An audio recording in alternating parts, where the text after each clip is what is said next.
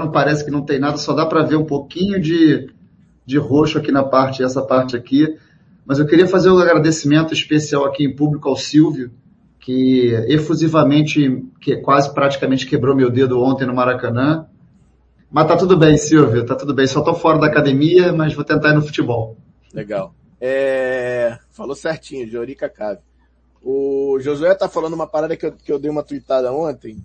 É mostraram uma imagem perto dos Chicos ontem e tava, cara, uma zona, gente sem máscara pra caramba, parecia dia normal, sem pandemia e tal. Cara, é aquilo que eu falei, é igual, é igual o, é igual o, é, o protocolo do Flamengo do Ninho, cara. Se os jogadores não, não atenderem o protocolo fora do Ninho, não adianta nada. É mais ou menos a mesma coisa. Se você aglomera pra caramba ali sem máscara e vai entrar no Maracanã, por isso que precisa de máscara, por isso que precisa dessas paradas, entendeu? O cara não vai fazer de novo. Pode ter pego ontem e entrou no Maracanã infectado aí. Né? Enfim. Mas é isso, não tem muito jeito. É, tudo bem, gente? Fala, Riff. Beleza? O Pablito mandou os vídeos aqui, deixa eu pegar. Aliás, tem muita coisa legal para falar, né, Pablo? Eu acho que primeira emoção, né? Eu, eu a, a, a partir do momento que que ficou indefinitivo no jogo, é, peraí que tá barato. Peraí aqui. Muito legal. Pô, esse vídeo ficou bom, caralho. É, peraí. A partir do momento que ficou em definitivo no jogo, e a torcida tava cantando pra caramba, cara, pô, emocionante demais, cara. Eu fala tava falando pra banda isso, que a gente ficou segurando aqui, porque, cara, a gente queria muito no jogo, né? Mas, cara, não tem quanto, assim, eu, eu não me sinto seguro ainda. Por todos os motivos que você já sabe, a gente já conversou, inclusive eu falei já para as pessoas. Ainda acho que, ainda acho que ainda, quanto não, o que, foi? Não, eu tô lendo o chat, o cara falando a cara de felicidade do Pablo. é, pô, cara, é, depois eu vou mostrar o vídeo daqui a pouco, cara, muito legal.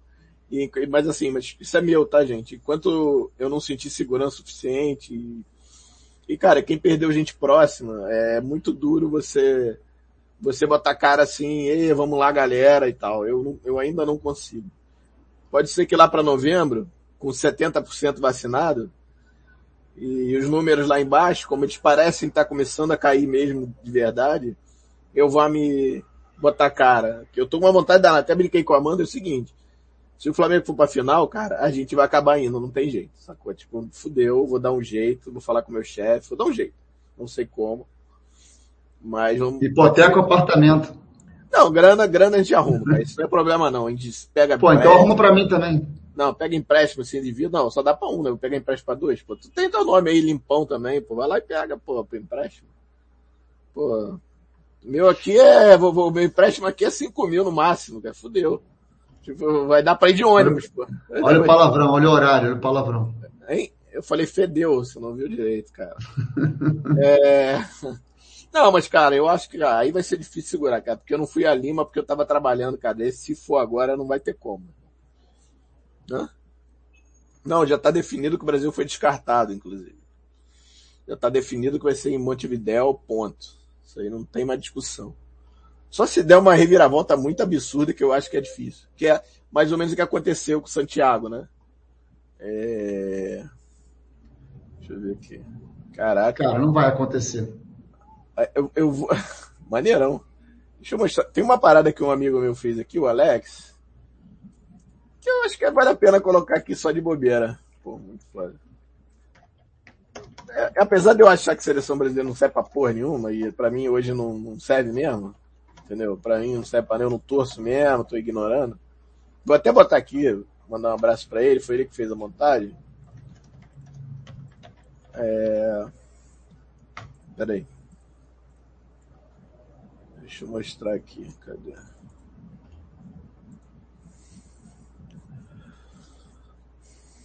Dá pra ver aí, Pablo? Dá, né? Deixa eu ver. Dá, tira o meu, tira tirar, o meu nome. Vou tirar, o GC, vou tirar o GC. Isso. É... Então, cara, isso só a seleção principal, né? É... Quem é esse aqui, em 19? É o Kennedy? Kennedy. Caraca, ele foi selecionado? em É? É, é, Pedro, Gabigol, Bruno Henrique, Diego, Kennedy, Everton Ribeiro, Andreas, Thiago Maia, Rascaeta, Arão, Isla, Felipe Luiz, Rodrigo Caio, Davi Luiz e Diego Alves. Eu também não lembro do Bruno Henrique, mas. Não lembra daquele ser, de, ser convocado? Não lembrava. Mais de uma vez.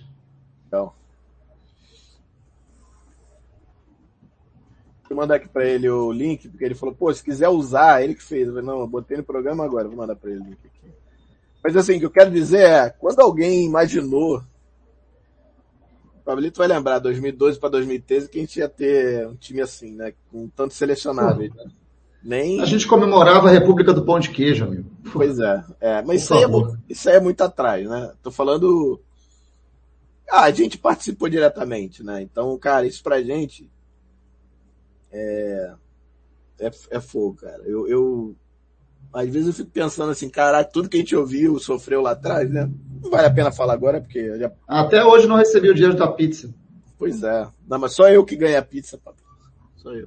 É muito triste isso. É, mas enfim.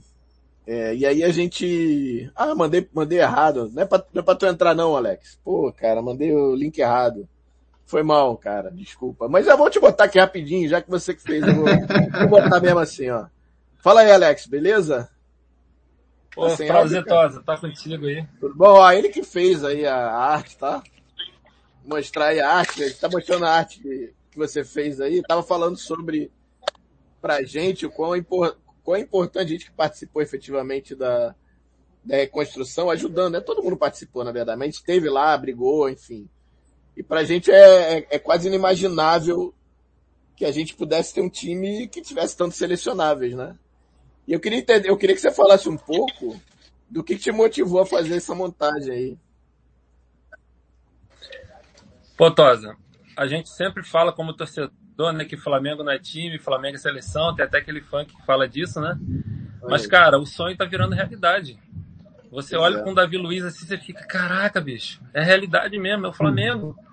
e aí você vê o time desfilando em campo, entendeu? Tem seus defeitos? Tem. Mas assim, 2019 não foi um ponto isolado, cara.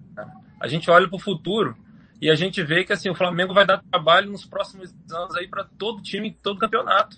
E a tendência é se manter essa austeridade financeira que começou lá em 2013, quando a gente abriu mão do Wagner Love, é a gente continuar crescendo estrutura, a pandemia acabando, vai arrecadar mais, e o Flamengo só vai crescer mais, cara. É só ninguém fazer nenhuma besteira que a gente vai ficar mal acostumado aí, vendo o Flamengo nível europeu jogando aqui na América do Sul. E vou te falar, cara, se não fosse a pandemia, era bem provável que a gente tivesse hoje com um time muito melhor. Melhor ainda do que já tem, se é, é que é possível. Mas é isso. Muito legal. Obrigado por você ter participado aqui. Para quem não conhece... Valeu, obrigado, Todd. Obrigado, Pablito. Só fala de onde é que você é, só pra galera saber. Beleza, tô aqui falando de Campos de Casa, interior do Rio de Janeiro. Olha aí. Pô, maneiro. Campusca, Campusca. Obrigado, Alex. Valeu, meu irmão. Isso, um valeu, irmão. Para a República aqui, a galera aqui da Fla Campos também. Um abração para um todo mundo. Esse ano é tudo nosso. Abraço para abraço pra galera da Fla Campos aí. Tudo de bom, gente. Valeu. Valeu, Obrigado, valeu. Tchau. Ô, André. Fala. Aproveitar aqui, ó. Vou botar aqui o intrépido Silvio Araújo. Vou dar meus parabéns aqui para ele. Foi o Silvio que quebrou seu dedo, ah. né? Foi o Silvio que quebrou seu dedo. o motivo de eu não malhar hoje, né, amanhã, provavelmente semana que vem, é, é, é do Silvio. É muito... Sabe o que acontece? É uma mistura de volta ao Maracanã com excesso de, de, da cachaça, da marvada. Aí, amigo, há, há relatos, há relatos de que a porrada que a porrada na minha mão foi uma, mas teve um soco no outro coleguinha. Mas aí eu vou deixar para o pessoal explicar depois Rapaz, aí. Rapaz, olha aí. Pois é, Silvio, campista na área. O Alex estava aqui rapidinho, deu, uma, deu seu, de, sua declaração. Alex é um amigo, gente boa demais, gente fina demais. é, olha que fala aqui o Alec aqui, ó. É Alec, né? Ou a Alec, ou é o Alec, enfim. Imagina se tivesse o STDC, decente. É verdade. Aliás, é, cara, isso é uma discussão velha que eu não sei nem como resolver e nem acho que seja só, só, só culpa do Flamengo. É difícil você, tendo 80% da sua torcida fora do Rio de Janeiro, é, englobar essa galera. Como, como é que vai conseguir dar alguma coisa que se não ingresso, né? Você pode dar o que? Ah, vou dar, sortear uma camisa, ah, vou pô, vou, vou, dar um, vou dar um cartão, vou dar um regalo. Cara, quem que gastaria dinheiro para nada se não fosse para ajudar, entre aspas, né? É muito difícil, cara, na verdade. Tem, tem, tem que dizer aí. É Alec mesmo, legal. É Alec, não, tô zoando. É, é muito difícil, cara. Eu não sei como. É, eu, e, a situação do Flamengo é muito peculiar, tá, cara? Diferente dos outros, dos outros times são regionais. Talvez o Vasco tenha um pouco parecido, né? Não que a sua torcida seja mal fora, mas o Vasco tem bastante torcida fora. Ah, legal, pois é, Boden, pois é. É bon, Boden, né? Boden, né? Boden. Não, tô ligado, tô ligado. Eu vi pelo sobrenome. Ô, André. Fala, Pablo. Você acha que a gente consegue botar no ar os melhores momentos aí, aquele cortezinho? Não. Porque a Flá TV ainda não soltou, né? Não, não e nem, não, e nem tem que botar, porque aí, é, aí a gente toma strike da, da, da Libertadores. Ah, não, é pela Libertadores, não pode, é verdade. É, não pode, não, não Aliás, tem os vídeos que eu que... acho que que a gente pode Então, colocar... isso eu queria fazer. Eu queria que você colocasse os vídeos, André, a começar por aquele que eu filmei entrando ah, no tá. estádio, depois da torcida, depois as fotos, aí eu vou falando depois em cima, porque o, o Josué aqui, ó, mandou como foi a experiência depois de tanto tempo a Brita. É legal, porque como eu fui, posso falar, tem uma galera que estava lá comigo também, é, tá, vou, tá na live. Uhum. Pode falar. Legal. legal. É, aí o Alex aí. Fala, Alex. Obrigado mais uma vez, viu? Muito legal. É, legal demais. É, só falar aqui, a gente vai colocar o vídeo que o Pablo fez. Eu tinha falado pra galera, eu acabei não fazendo. Pra variar, mas eu pedi pra galera se filmar entrando e tentar se filmar para mostrar a emoção, né? Tentar, enfim. Teve gente que conseguiu, teve gente que não. Eu, alguns eu, eu postei, ó, lembrando do, da Fladaf, cara, muita gente da, é, é, tinha grupo e, cara, muito louco isso. O André, o André Luiz, e tinha um grupo com a, como é que é o nome dela? Eu vou acabar falando besteira, falando o nome errado. Mas é, tinha um grupo de WhatsApp que eles pagavam DAF todo mês e sorteava camisa. Cara, olha isso, brother. Era um negócio assim. Não foi só a gente. A gente teve, tava lá na linha de frente, mas teve muita gente, muita mas gente. Mas a gente era zoado por isso, inclusive. É, pô, pra caramba. Zoado? Eu fui ameaçado, amigo. Fala, Zelic. Tamo junto, moleque. Eu nem quero falar muito mais que isso, não, mas enfim. Fala aí, Branquinho. Ó, o Branquinho na área aí. Fala, Ricardo. Ricardo também na área, valeu. Então, ó, vou mostrar o, o vídeo do Pablo, que é legal pra caramba, ele entrando, é, chegando, né? E é, é efetivamente você tava entrando mesmo, né? É, e aí eu quero que você fale depois da emoção, tá? Então, fica ligado aí, galera. Vou botar aqui. É, qual que é o. Peraí, qual é o primeiro, né, Pablo? Não, peraí. é o eu caminhando pra rampa.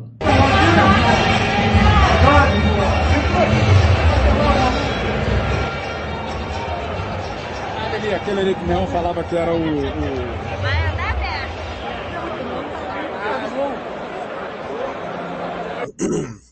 Bom, vou botar sem áudio. É, é porque não, era legal se pudesse botar aqui em loop, mas não consigo, vou ter que dar no play aqui. Mas de qualquer bota forma, o, bota o da torcida, cara. Bota o da torcida. Não, eu vou botar isso de novo. Eu queria que você falasse exatamente nesse momento, você entrando, qual era a emoção, assim, entrando.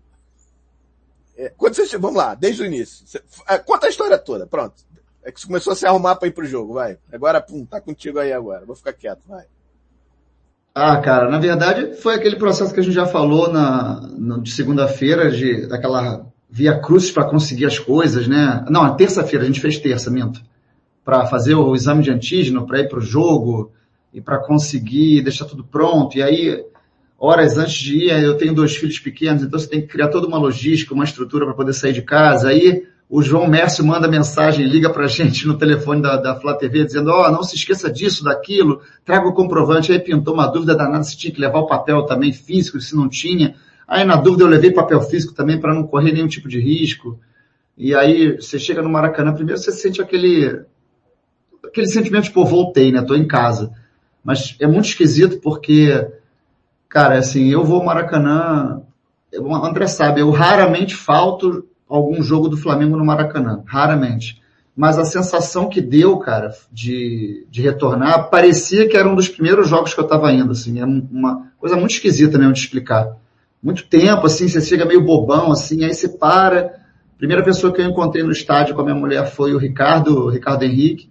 E aí eu falei, e aí, não sei o que, aí eu parei, olhei assim pro campo e fiquei meio, sabe quando você fica meio deslumbrado? Parece que eu tava levando um amigo meu que mora fora do Rio, Tá e, eu estava vendo esse meu amigo olhando para aquela, caraca, isso é o Maracanã, que legal.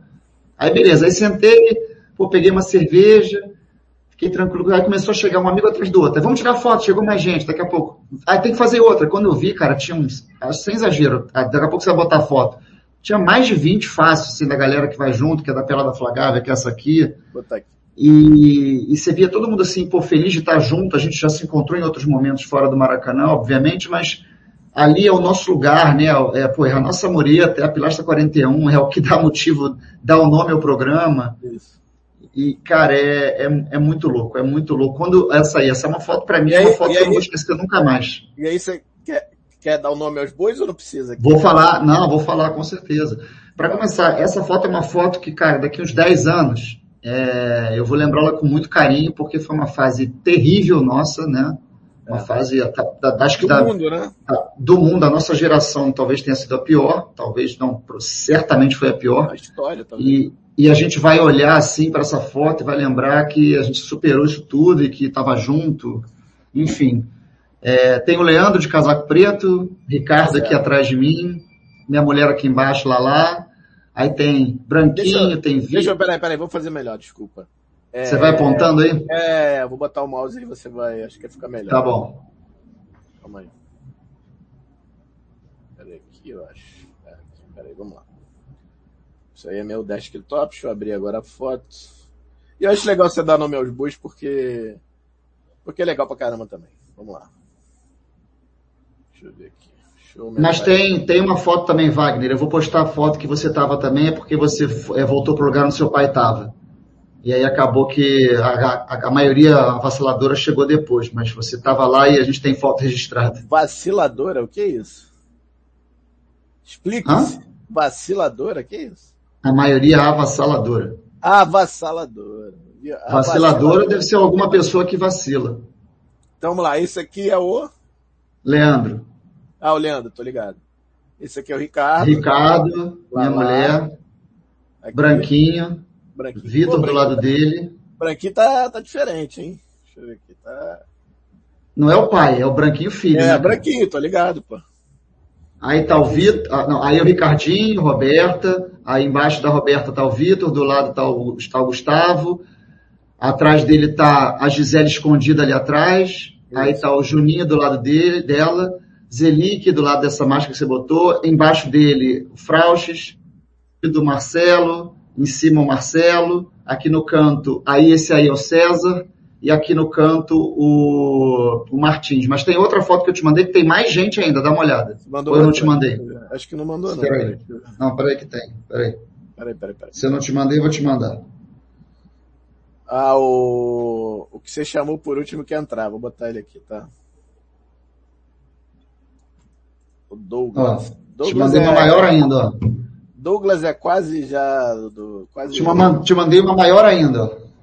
Então, vou botar aqui. E eu quero também fazer justiça aqui, eu vou te mandar a foto que o Wagner também tá, porque ele chegou, e tirou a foto logo no começo com a gente. Então acho justo você sim, mostrar o Wagner também. Sim. Tem o Ricardo de, de perfil, né?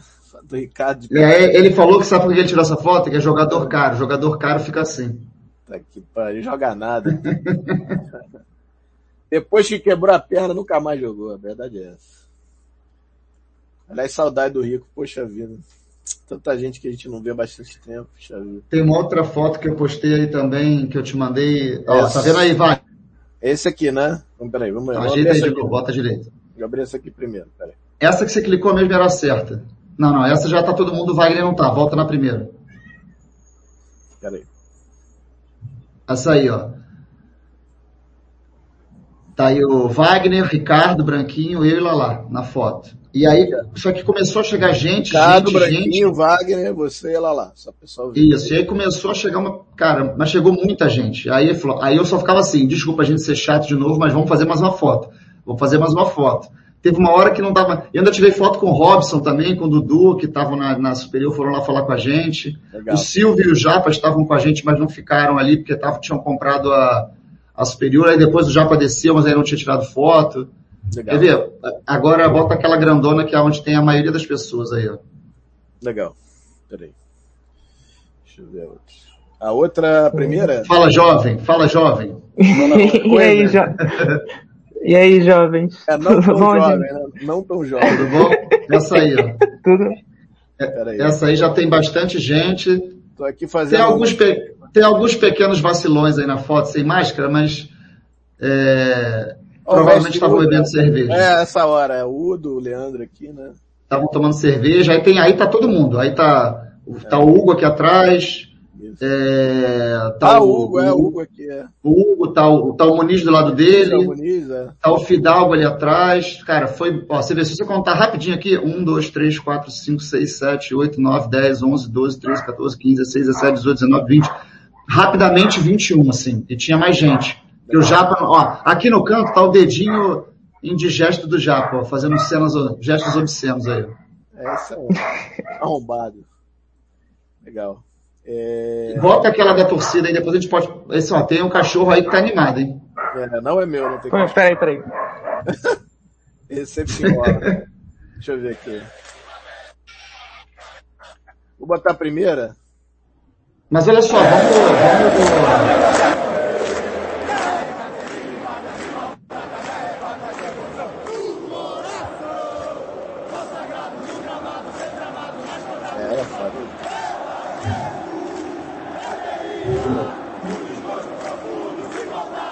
a vacilação passando. Ah, não tem como. Então, é isso, se bem que assim, é, se não a grande maioria, mas a todos aí não, assim, não estão infectados, mas é aquilo que eu te falei, se passaram no, nos chifres antes, um abraço. Mas enfim. Vamos falar do jogo? É, Vamos não, falar então, do jogo? Só um segundo. Porque que eu, o que eu queria mostrar primeiro, na verdade, primeira primeira parte do programa, era a emoção do torcedor no, indo ao Maracanã depois de tanto tempo, que no caso é o Pablo, né? A gente tá nosso exemplo aqui.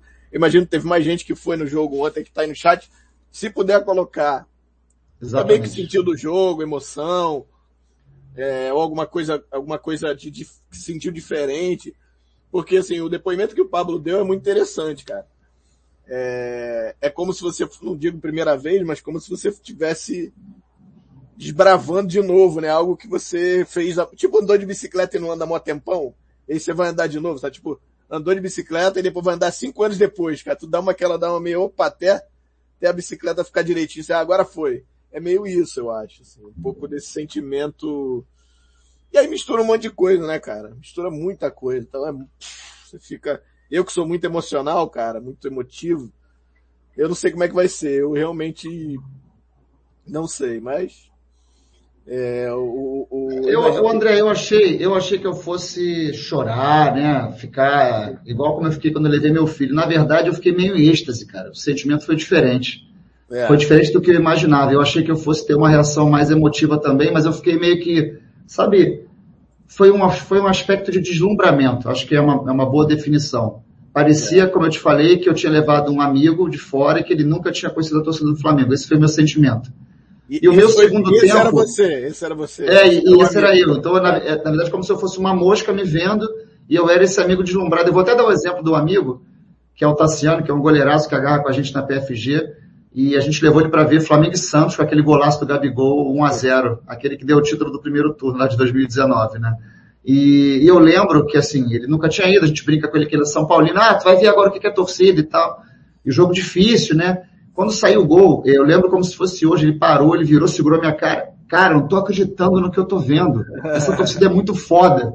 E você vê. E ele, ele, ele, é, é ele, é, torcedor de, de outro time? São Paulo. São Paulo. Ah, legal, legal. Ah, você falou no início, verdade. E ele, e ele falava, cara, eu não tô acreditando no que eu tô assistindo. Então, assim, é um cara que, obviamente, ele não é enlouquecidamente torcedor igual a gente é, porque a gente, por mais que a gente admita que tenha outras torcidas legais também, você não vai fazer um comentário assim, sei lá, nossa, a torcida do Vasco é maravilhosa. Não, não existe falar isso, não existe falar isso.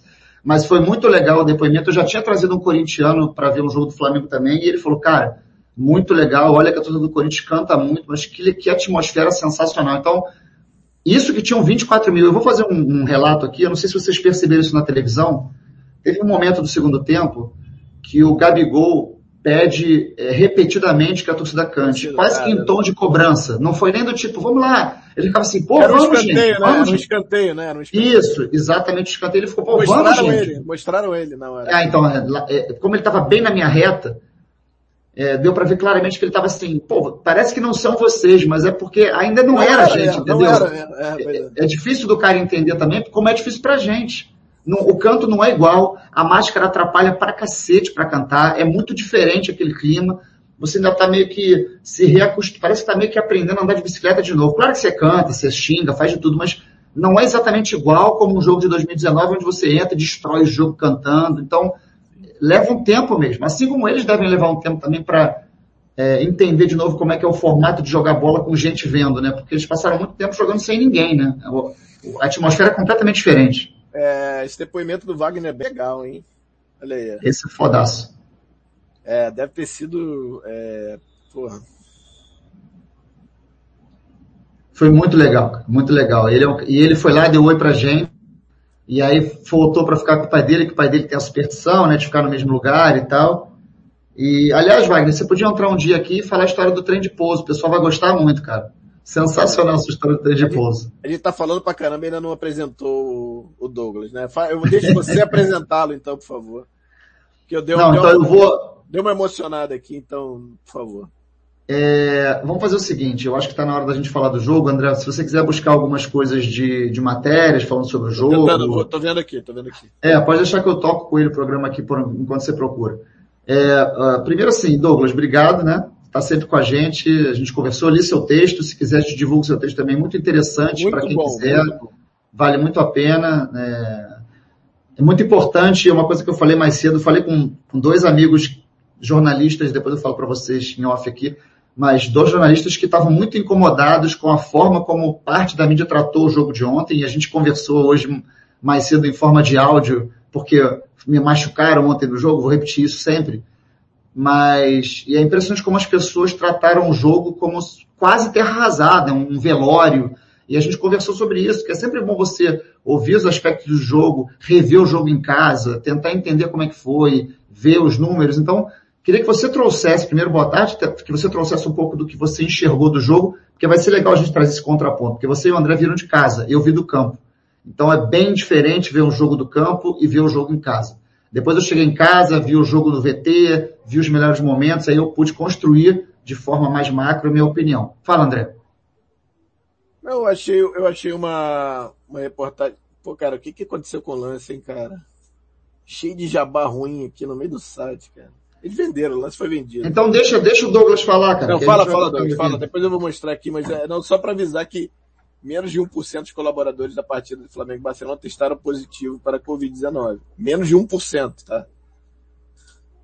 Aí segue é aí, vai lá. Beleza. Boa tarde, Tosa. Boa tarde, Pablo. Boa tarde, Obrigado. pessoal do chat. É... Prazer demais estar aqui com vocês, bem legal. É... Cara, eu acho que o Pablo, a gente estava conversando, né? Eu acho que a gente vai tendo percepções diferentes antes e depois do jogo, né? Com o resultado já consolidado na cabeça. Eu acho que dá para dividir o jogo em três partes. Acho que a parte inicial, que acho que todo mundo concorda que não foi legal, o Flamengo, os primeiros 15 minutos foram do Barcelona, o Barcelona foi melhor que o Flamengo. É, isso tem muito a ver com a, com a saída de bola do Flamengo, que não foi bem planejada, eu acho. Acho que o Flamengo teve dificuldade nessa saída, o Barcelona fez uma, uma, uma pressão alta, um bloco alto, e conseguiu fazer com que o Flamengo tivesse dificuldades para sair com a bola, e quando saía, rapidamente o Barcelona conseguia recuperar e conseguia trabalhar tanto né, na, na, na construção é, pelos lados, que o Barcelona estava atacando muito pelos lados, pela, e pela bola parada, né? acho que foi onde o Barcelona teve mais chances de gol. E aí eu acho que um, um ponto que foi muito importante para a virada do jogo, eu acho que foi o posicionamento do Andrés Pereira, que ele começou a, a, a recuar mais, a trazer mais o jogo, ele estava muito distante, né? Eu falo até no texto que o Flamengo estava fazendo uma saída que a gente chama, em termo mais técnico, é de 3-1, né? era o Arão estava afundando entre os zagueiros, junto com o Rodrigo Caio e o e o Davi Luiz, que foi muito bem, gostei muito da atuação do Davi Luiz.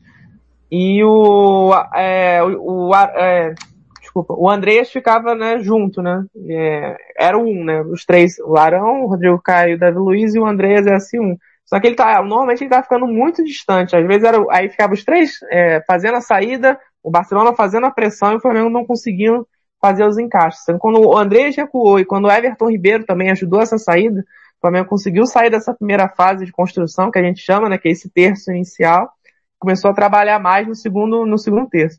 E aí quando o Flamengo começou a trabalhar melhor, a primeira chance, a bola entrou, né? Então o lance do Gabigol que fez genial. O Gabigol fez uma jogada absurda, que a gente chama mais um termo técnico, o pessoal vai se acostumando. É, é legal, eu acho que é legal, ao mesmo tempo que a gente tem que tomar cuidado para não ficar muito é engessado, ao mesmo tempo acho que tem que dar um equilíbrio. É uma expressão que a gente usa, um termo técnico no, da literatura, que a gente chama que é desmarque de apoio. É, existem dois desmarques normalmente, o desmarque de profundidade, que é o mais conhecido, quando você ataca as costas do, do lateral, e o que o Gabigol fez, que o Gabigol sempre faz muito, que é um desmarque de apoio, quando ele recebe a bola e, e cria um espaço, né, abrindo para dentro, em vez de é, atacar as costas do, do, do do, da linha defensiva, ele, ele, ele se apoia, né? Ele, gira, ele gera uma condição no qual ele possa é, fazer com que ocorra um desmarque de profundidade. E aí o Bruno Henrique acerta, é, a bola no Bruno Henrique, Bruno Henrique em desmarque de profundidade fez 1 a 0 Aí a partir daí eu acho que existe um segundo momento do jogo, onde o Flamengo é muito superior ao Barcelona, acho que é o melhor momento do, do Flamengo no jogo, onde o Andrés é entra de vez no jogo e ele consegue ditar o ritmo, trabalhando junto com o Everton Ribeiro por trás. O Flamengo cria é, diversas, é, duas bolas na trave, nenhuma com o Bruno Henrique, uma com o Andrés, e numa transição ofensiva, né, no momento onde o Barcelona vai buscar o, o jogo, o Flamengo faz 2 a 0 e aí ocorre a expulsão do Molina, eu estava até conversando com o Paulo, que acho que foi, parecia que ia fazer com que o Flamengo né, tivesse mais foi chance ruim. de construir o 3, 4 a 0, só que na verdade é, foi, acho que foi ruim por conta do, do que o Barcelona é, eventualmente teve que se fechar, né? Jogar com menos um no Maracanã contra o Flamengo. Eles até o início do segundo tempo, né, foram para frente, né, tentaram, teve o lance lá que o W salvou duas vezes. Mas depois ali não dá, não dá para você jogar com um a menos no Maracanã contra o Flamengo, tomando 2 a 0 e tentar atacar o Flamengo, sabe?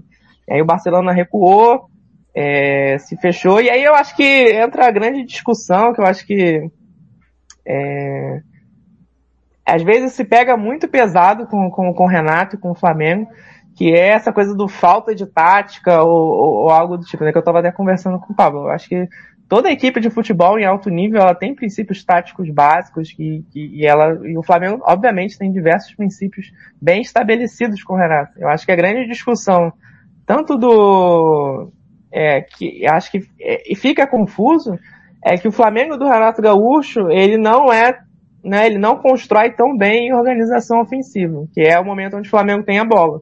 Acho que o Flamengo do Domenech e o do Rogério Ceni eles tinham melhores mecanismos para trabalhar com a bola em situações nas quais o adversário é... travou aqui? Não, em tá situações bem. nas quais o adversário ficava em bloco médio em, em situações no quais o adversário ficava em bloco médio-baixo. O Renato tem, ainda não criou esses mecanismos. Eu acho que existe o pró, né? O Flamengo é um time muito mais letal, é um time muito mais maleável em situações, né? Não é um time que necessariamente vai ter a bola sempre, necessariamente é, vai construir é, com a bola nos pés, né? Que vai trabalhar em transição, mas existe essa situação. Eu acho que nos dois jogos do Grêmio, esse segundo tempo contra o Barcelona, ficou muito claro que o, o, o Flamengo ele é, não é tão bom assim, porque aí entra numa, na outra discussão que eu tava tendo com o Paulo, né? Porque a gente vai falar, vai ter um tweet que eu fiz essa semana, né, que o Flamengo tem dificuldade para furar defesa. Se você for pegar em comparação com o futebol brasileiro sul-americano, é até, fica, é até estranho, né? Porque o Flamengo tem um potencial ofensivo absurdo. O Flamengo consegue construir muito bem. Eu acho que a, a comparação que se faz é com o que acontecia não com Jesus, mas com o Domenech e com o Rogério Senna, onde o Flamengo tinha maior facilidade para trabalhar é, com a bola nos pés. E aí foi o um momento de Flamengo, o Pablo citou muito bem, estava conversando com ele, o Flamengo teve oportunidade sim de fazer o 3 a 0 é, duas oportunidades pro Vitinho, a bola do Bruno Henrique, né? O Paulo citou cinco oportunidades. Teve a bola do Bruno Henrique, né? E a do Gabigol, que o René foi muito bem no, no zagueiro, cruzamento. Mas a bola mesmo. Pela... Goleiro, e o zagueiro Isso, o zagueiro tirou ali cabeçada do Vitinho, outra cabeçada do Vitinho. Cinco chances claras. Teve, teve cabeçada do Bruno Henrique no, no primeiro tempo, ainda numa metida do Gabigol, linda, aliás, segunda metida linda. Que, que o Bruno Henrique, ele dá uma de que tá morto ali, tá mortinho, de repente ele dá uma arrancada e sobe, puf, na travessão. É, ainda teve o chute do então, André. Então, acho que é, não, Só, uma só, só pra gente, pra gente fazer o, porque assim, quando você explana as suas colocações. Eu nem gosto de falar muito, porque eu acho que você consegue ser muito conciso, seu, seu raciocínio é muito bom, então eu fico com medo de atrapalhar, mas acho que até para como forma para as pessoas assistirem a gente, acho legal a gente ficar trocando mais, fazer igual o Flamengo faz hoje, trocação, que é o termo da moda. É, a gente conversou muito que o Douglas me mandou uma mensagem mais cedo, é, mandou o texto dele mais cedo, eu li e aí eu ponderei com ele dizendo que eu tinha concordado e o que, que eu não tinha concordado. E aí também conversei com o André, que assim, ontem, e aí eu vou passar a palavra para o André, e depois também para o pessoal do chat, o que o pessoal quiser falar, a gente vai jogando aqui também, é, a sensação é, de quem viu o jogo na televisão e a sensação de quem viu o jogo em casa. É, e, e, e, uma análise que, na minha opinião, é a minha opinião errada, é de tratar que o Flamengo. Não, é, é a minha análise, entendeu? Porque assim, tem gente que pensa de uma maneira, tem gente que pensa de outra. E aí, hoje em dia, é muito difícil você aceitar que uma pessoa pense diferente de você, então todo mundo já sai brigando. Aqui a gente tenta fazer com mais tranquilidade. Não, é, eu enxergo. É verdade, né, cara? Cada é, mas é então. Mas, não, mas então, é, é nesse ponto que eu quero entrar. Eu acho que todos nós precisamos tomar muito cuidado com as verdades absolutas. Ainda que a gente tenha convicção, a gente tem que tomar cuidado de aprender a ouvir o que os outros pensam, porque, por exemplo, tem um jornalista super conceituado que escreveu uma questão ontem teve milhares de retweets, milhares de curtidas, milhares de comentários, e ele parou para pensar, hoje ele acordou e falou, cara, exagerei, e trouxe uma versão um pouco diferente, porque às vezes no calor do momento do jogo, você traz uma, uma verdade absoluta e você leva muita gente com você. Então, quando você tem o poder do microfone, ou o poder da caneta, ou o poder do, do não importa, você tem que tomar cuidado com o que você escreve. Isso serve para qualquer jornalista e serve para qualquer influenciador. Então, é, chamar o Flamengo de um time que vence somente por causa do talento individual, para mim, é em verdade.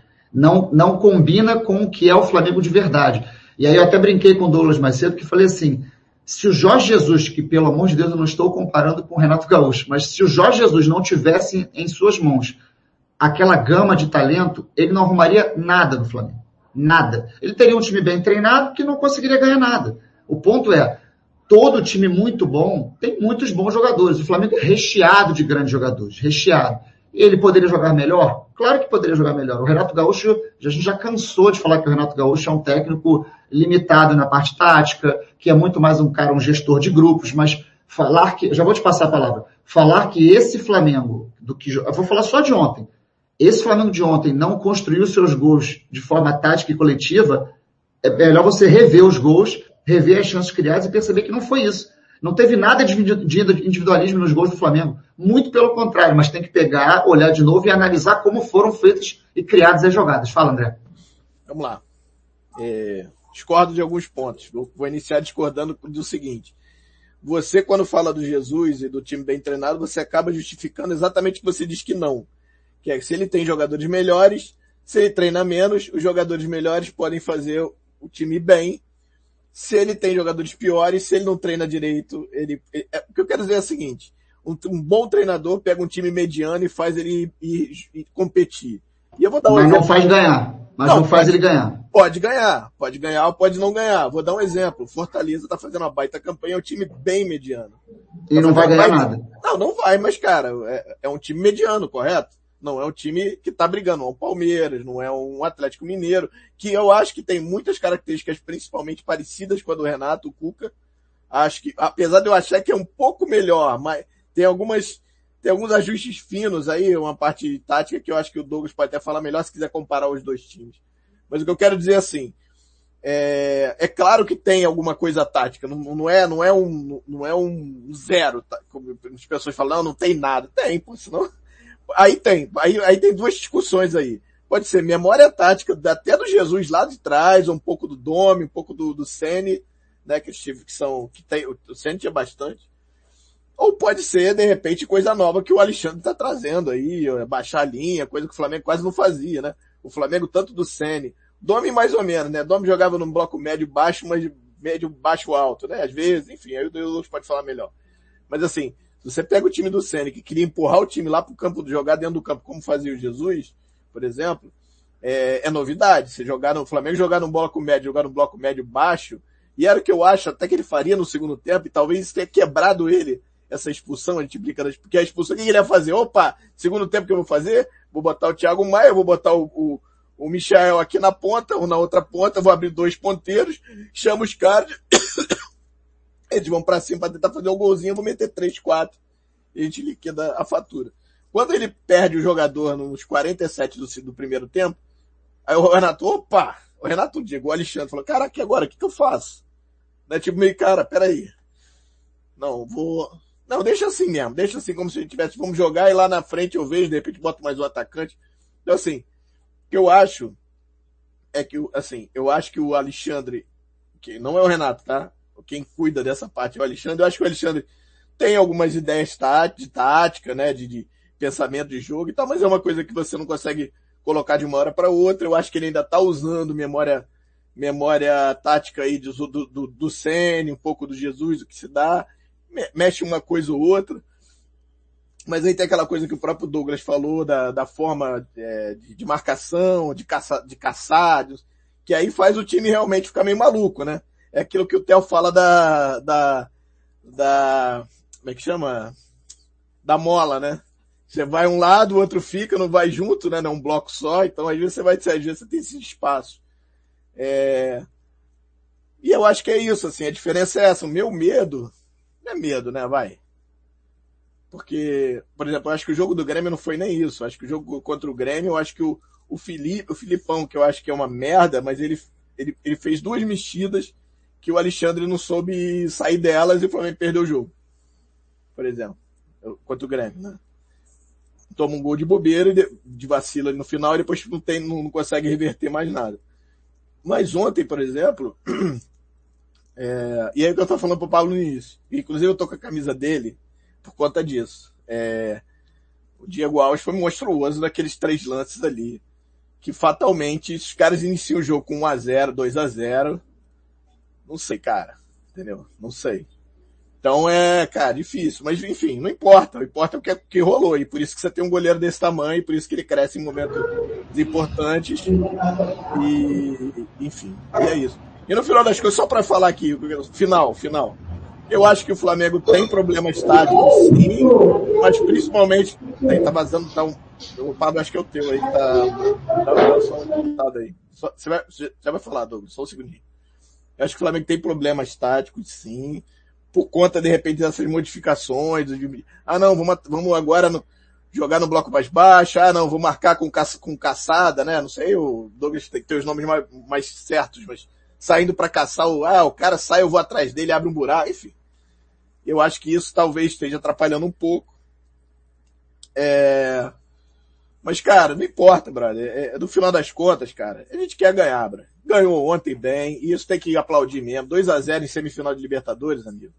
Vai pra casa dos caras lá com 2 a 0 na cachola, os caras vão ter que sair pro jogo, aí o Renatão vai jogar no bloco baixo, médio baixo, vai botar os caras pra sair na correria como ele quer, vai matar o resultado, vai matar lá, o Flamengo vai, quando ele olhar já vai estar tá 2 a 0 pra gente, cara, e já era. É meio isso, entendeu? E, e, cara, na boa, o que o Renato sabe fazer, o que o Alexandre sabe fazer, é jogar mata-mata. Isso ele sabe pra caramba, cara. Então, é, é isso, cara. Não tem muito assim, ah, porra, gostaria de ver o, filme, o time jogando igual o Jesus jogava. Claro que eu gostaria, eu sou viúva do Jesus, pô. Acho que, pô, o time do Flamengo que o Jesus jogava, o, o Rogério um pouco, né, em alguns momentos, né, aquela coisa de empurrar o time lá para empurrar o cara. Eu acho do caramba isso. Mas, cara, é uma, é uma forma, tem outras. Eu não gosto de futebol reativo, tá, gente? Mas é, é só o que eu acho.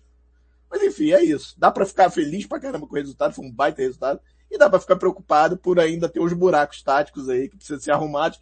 Se você tá num dia ruim, pega um time um pouco mais esperto taticamente, um abraço. Douglas, por favor, desculpa aí, cara, falei pra caramba. Manda abraço. Não, não, tranquilo, tá. Eu tava fazendo assim só pra ver que eu, eu, tava vazando o áudio, mas tá tranquilo. Não, o que eu ia falar que concordo muito com você, é que esse ponto, né, até o Eduardo Barton, que é um analista bem legal, tava comentando, é que o, o gol condiciona muito o jogo do Flamengo, né? Isso é preocupante um pouco em relação a. Eu acho que até. Eu acho que a, as Copas, acho que isso é natural, mas, né? mas eu acho que até a, a Liga, eu acho que eu fico mais até preocupado em relação à Liga, porque se o adversário ele consegue encaixar um gol no início, eu acho que isso é preocupante. Mas no final das contas, eu acho que no final. É, a gente tem que entender, né? O, o Pablo falou muito bem de que isso são escolhas do Renato. Né? Tem coisas que realmente não são bem executadas, mas tem coisas que são escolhas dele. Ele, dec ele decidiu jogar assim, o Flamengo decidiu jogar dessa forma, e a gente vai ter que torcer para o Flamengo. A gente ama o Flamengo, então não tem muito que, o que, que falar em relação a, a, a isso, sabe? A, a questão de é, não fazer a pressão alta, de não, não encaixar o, o, o... Travei? Deu uma travada, deu uma travada. Travou, mas o áudio estava só no finalzinho. Então. Só no finalzinho. Voltei. Não. Não, acho que agora. Tô de boa agora? Tá. Não, era só pra fechar. Eu, eu não queria falar tanto assim, não. Era só falar que. É, tem coisas que são escolhas do Renato, tem coisas que o, o Flamengo decidiu fazer de uma forma, tem coisas que tem que melhorar, sabe? Acho que é diferenciar as duas coisas que, que é muito importante. Mas no final das contas, né, é um resultado tão bom quanto esse, acho que tem que ser mais do que comemorado e valorizado, porque não é todo dia que o Flamengo tá a um, né, uma, uma boa vantagem para estar numa final de Libertadores. Tem uma pergunta para você aí, Douglas, olha só, tá até na hora aí do, do Toninho. Ah, sim, sim, sim, desculpa. É que eu tô, tô mais ou menos aqui. É, então, eu, eu, eu, chamo, a gente chama na literatura, a gente chama que é o, o, o Flamengo do Renato, ele tenta trabalhar de uma forma mais associativa, né? Que é, é concentrando os jogadores dentro do, da, das regiões e através das triangulações gerar construção, que é diferente de aleatório, né? É, é associativo, eles querem trabalhar juntos, eventualmente se o cara estiver fora da posição dele, ele vai para essa posição e não tem nenhum problema. É um pouco até parecido com o do Jorge Jesus, só que do, o, o, trabalho com o Jorge Jesus ofensivo era mais refinado.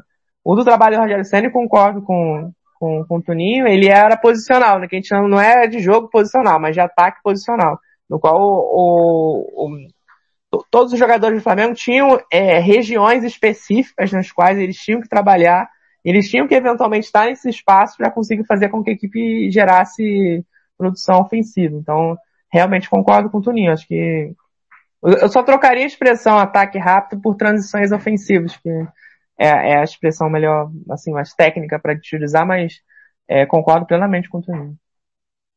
Foi mal, deixa gente, só... estar tá mais ou menos aqui. Não, não, deixa só, deixa só. Uma coisa que a gente pode fazer, como eu falei antes, é porque os três aqui têm, as opiniões e quando a gente, pra gente que está aqui, a gente sai falando, mas para quem está no, no chat, às vezes fica muito alongado nosso, nosso, nossa explanação. é, fica dois, três minutos falando. Só um minutinho, só um minutinho.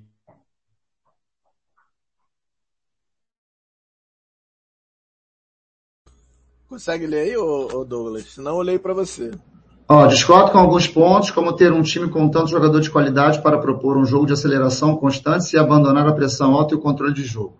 Flávio Santana. Desculpa fazer uma piada, mas eu, eu li Flávio Santana, lembrei na hora do Messi falando do canal Santana, não sei o que, Santana, aquilo é bom de. Mauro Santana, do, do canal Mauro Santana. Então, eu acho que a, a questão é. Não sei, é, é, porque a gente fica muito discussão de, ah, o Flamengo tem que ser um time propositivo, o Flamengo tem que ser um time que vai ficar em cima do adversário e construir dessa forma. Eu acho que existem diversas formas de se jogar futebol e situações nos quais é melhor ou pior realizar tal forma de jogar, sabe? Eu acho que ontem, o segundo tempo, era um momento onde que o Flamengo precisava ter uma organização ofensiva mais é, refinada. Não que o Flamengo não produziu, o Pablo citou muito bem, foi, não criou cinco oportunidades de gol. Mas o que a gente, a discussão, né, no final das contas, é se o Flamengo poderia né, ter cadenciado melhor o jogo, ter, ter sufocado mais o Barcelona, sabe? Mas aí é, é, entra nesse ponto, né, de que aí entra muito mais numa questão de gosto pessoal do que de, de ser é, a melhor forma de se jogar ou não, sabe? O Flamengo vai jogar né, no segundo jogo lá em Guayaquil. Com certeza a melhor forma do Flamengo jogar em Guayaquil vai ser em transição, vai ser trabalhando em bloco médio. Se o Flamengo é, quiser ter esse jogo de qualidade, de, de, trabalhar com a bola, o Flamengo poderia ter, o Flamengo poderia chegar lá em Guayaquil, botar a bola no pé e é, eventualmente né, construir a vitória, colocando o, o, é, o Barcelona é, nas cordas, né?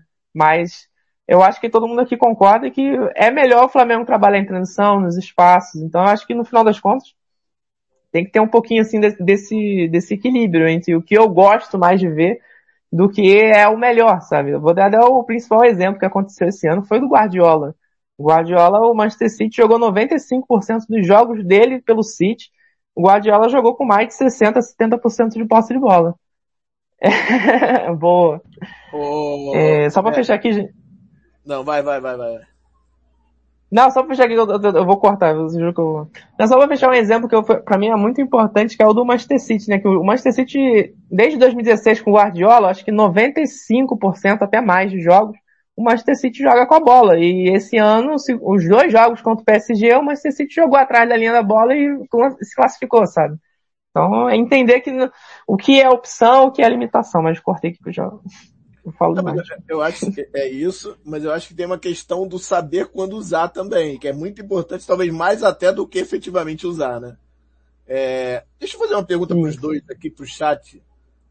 Porque assim, a sensação que eu tenho é que qualquer treinador do Flamengo, qualquer que chegar, ih rapaz, que que é isso? Bolo de chuva? Aí é. É, moleque. É. Café, café preto, bolo de chuva. Parece aqui, não quer aparecer aqui? Não. Não quer aparecer, tá É, moleque, não é brincadeira não. É, mas então, que, o, que, que, eu, o que, que eu quero dizer? A sensação que eu tenho é que qualquer técnico, qualquer um, qualquer que chegar, vai sofrer com a sombra do, do Mister. Tá? Do time de 2019. Não digo nem o Mister, o time de 2019, né? Jogado daquele jeito. E aí eu vou fazer um paralelo aqui com a busca do novo Zico quanto tempo a gente ficava, ah, agora o novo Zico, ou esse aí da base é vai ser o novo Zico, hein, né? E a gente só perdeu isso e agora tá bem, bem perto agora, né?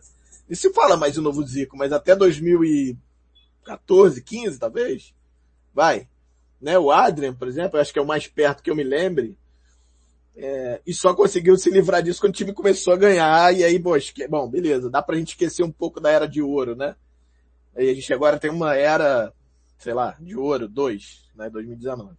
Vocês acham que, que vai ter essa sombra muito ainda? Só, de repente, vamos, dizer, vamos lá, Renato vai ganhar a Libertadores, ganha a Copa do Brasil, sei lá, não ganha o brasileiro, tá, vai, fica ali perto, né, fica ali entre os três. Vocês acham que de repente já dá pra, pô, cara, pô, tá bom, ah, Jesus aqui também, né, ou, ou vai ficar ainda aquela nuvem né, em cima direto, cara, ah, Jesus, Jesus fantasma.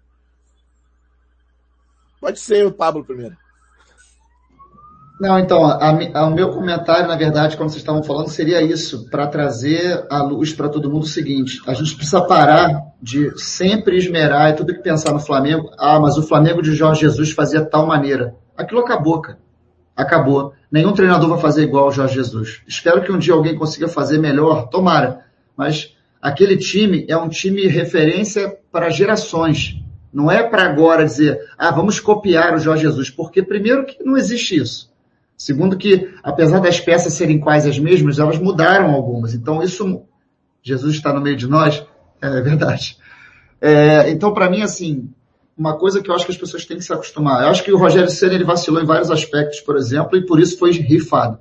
O Renato Gaúcho, ele joga de uma maneira muito característica dele. Ele vai vencer e vai perder jogando da maneira dele a gente vai gostar ou não vai gostar, mas vai ser da maneira dele. Esse Flamengo do Renato Gaúcho é um Flamengo muito mais vertical. Ele joga de forma vertical, ele recebe a bola. O, o, o gol do Flamengo, o segundo gol do Flamengo, ele é a cara de, desse, desse Flamengo, do Renato.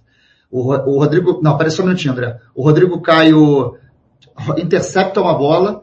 É, não domina ela, já toca de primeira para o meio. Agora não lembro se foi o Everton Ribeiro, não sei quem foi que pegou essa bola abre para o Gabigol, que já faz a movimentação de apoio, de, de posicional mesmo para receber para o contra-ataque. Ele avança com a bola, dá dois passes, dois, três toques na bola, percebe a ultrapassagem do Vitinho, que faz o facão, ele dá a bola no facão para o Vitinho, o Vitinho já percebe a movimentação e já cruza para o Bruno Henrique. Cara, não foram 40 segundos, 30 segundos saiu o gol do Flamengo. É letalidade, é uma característica de jogo. Então, como muito bem falou o Douglas, é, o, o placar que o Flamengo construiu no Maracanã, é o pior placar possível para um adversário enfrentar o um Flamengo num jogo de volta onde tem vantagem de gol qualificado.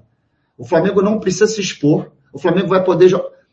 Ele tem a característica de querer impor o jogo, mas não vai precisar, porque o Barcelona naturalmente vai precisar se expor um pouco mais.